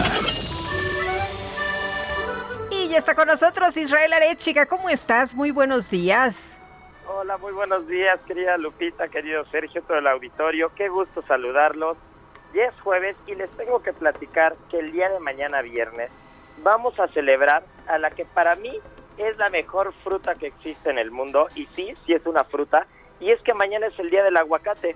Mañana es el día del aguacate y de verdad yo no podría concebir mis comidas sin un buen aguacate al lado. No sé a ustedes si les gusta o no, pero para mí es fundamental Me fascina. verde. Me encanta el aguacate. Es que de verdad el aguacate no importa si lo vamos a poner en un taquito, si es un guacamole, si en un pico de gallo, no importa en qué sea, el aguacate nunca sobra. Y aparte es una fruta que tiene muchísima historia y que hay que estar orgullosos de ella porque es 100% mexicana, compartida en una pequeña parte del territorio con Guatemala, pero el aguacate es mexicano, imagínense nada más esto, se ha localizado, se han localizado huesos de aguacate en Puebla de hace 10.000 años o sea, 10.000 años, imagínense, ya teníamos esta fruta en ese territorio. Y bueno, pues al final se va extendiendo por todo el mundo, los españoles los llevan a Europa. Recordemos lo que platicamos recientemente de las Islas Canarias, que justo en las Islas Canarias, por el clima que tienen, es donde se produce el aguacate de España. Y en México, después se fue extendiendo por todo, todo Mesoamérica. Y es un emperador inca quien cuando conquista a los paltas de Ecuador, le denomina palta al aguacate y por eso en Sudamérica se le conoce como palta. En México vamos a encontrar diferentes ciudades que van teniendo los nombres relacionados con el aguacate. Por ejemplo, Aguacatenango en Chiapas, por ejemplo, Aguacatepec en Veracruz, y hay una ciudad en particular llamada Aguacatlán que no solamente está en un estado, sino está en cinco estados. Tenemos Aguacatlán en Nayarit, en Puebla, en Querétaro, en Hidalgo y en San Luis Potosí, que significa el lugar de los aguacates. Realmente el aguacate es una parte fundamental, es originario técnicamente de Atlisco, Puebla, y de ahí se fue extendiendo por todo el territorio. Los zapotecas lo llamaban yashu y los, y los indígenas mexicanos, que era eh, al fruto más pequeño, le, le llamaban quilahuacatl. Al final el aguacate tiene diferentes variantes, vamos a encontrar el aguacate criollo, el que se puede comer eh, con cáscara, pero el más famoso de todos, y esta parte no es tan, no es tan mexicana, es el aguacate Hass, que lo obtuvo, eh, que fue un híbrido de Rudolf Hass, y, este aguacate tiene el apellido de él, pero este híbrido está hecho con la raza guatemalteca. Entonces se pudo lograr un, un, fruto que tenía mucho más, mucho más pulpa, una semilla un poco más controlada, no tan grande, una cáscara que resistía perfectamente todas las heladas, que resistía a todos los gusanillos y todas las cosas, y el aguacate Hass, que es el más famoso, sí es de origen guatemalteco sobre todo. En México, nada más para que se den una idea, 3 de cada 10 toneladas que se consumen en todo el mundo se producen en México. El 30% es 100% mexicano y Michoacán en particular aporta casi el 90% de la exportación total del aguacate en el mundo.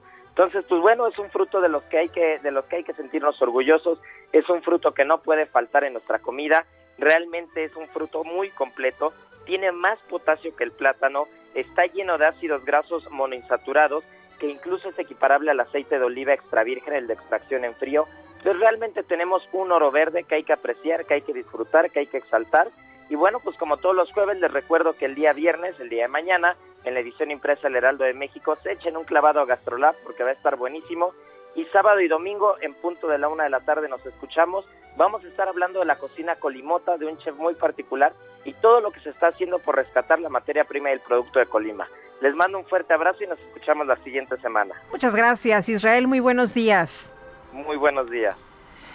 Se nos acabó el tiempo, Guadalupe. Pues vámonos entonces, que la pasen todos muy bien, que disfruten este día y a gozar una tortita con aguacate, ¿no?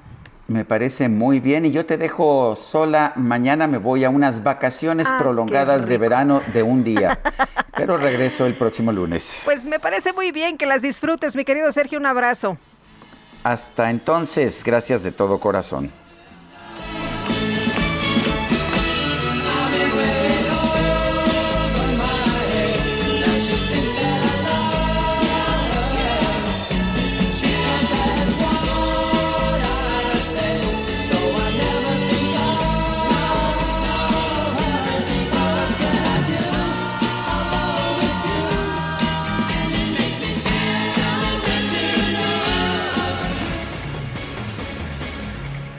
Heraldo Media Group presentó Sergio Sarmiento y Lupita Juárez por El Heraldo Radio.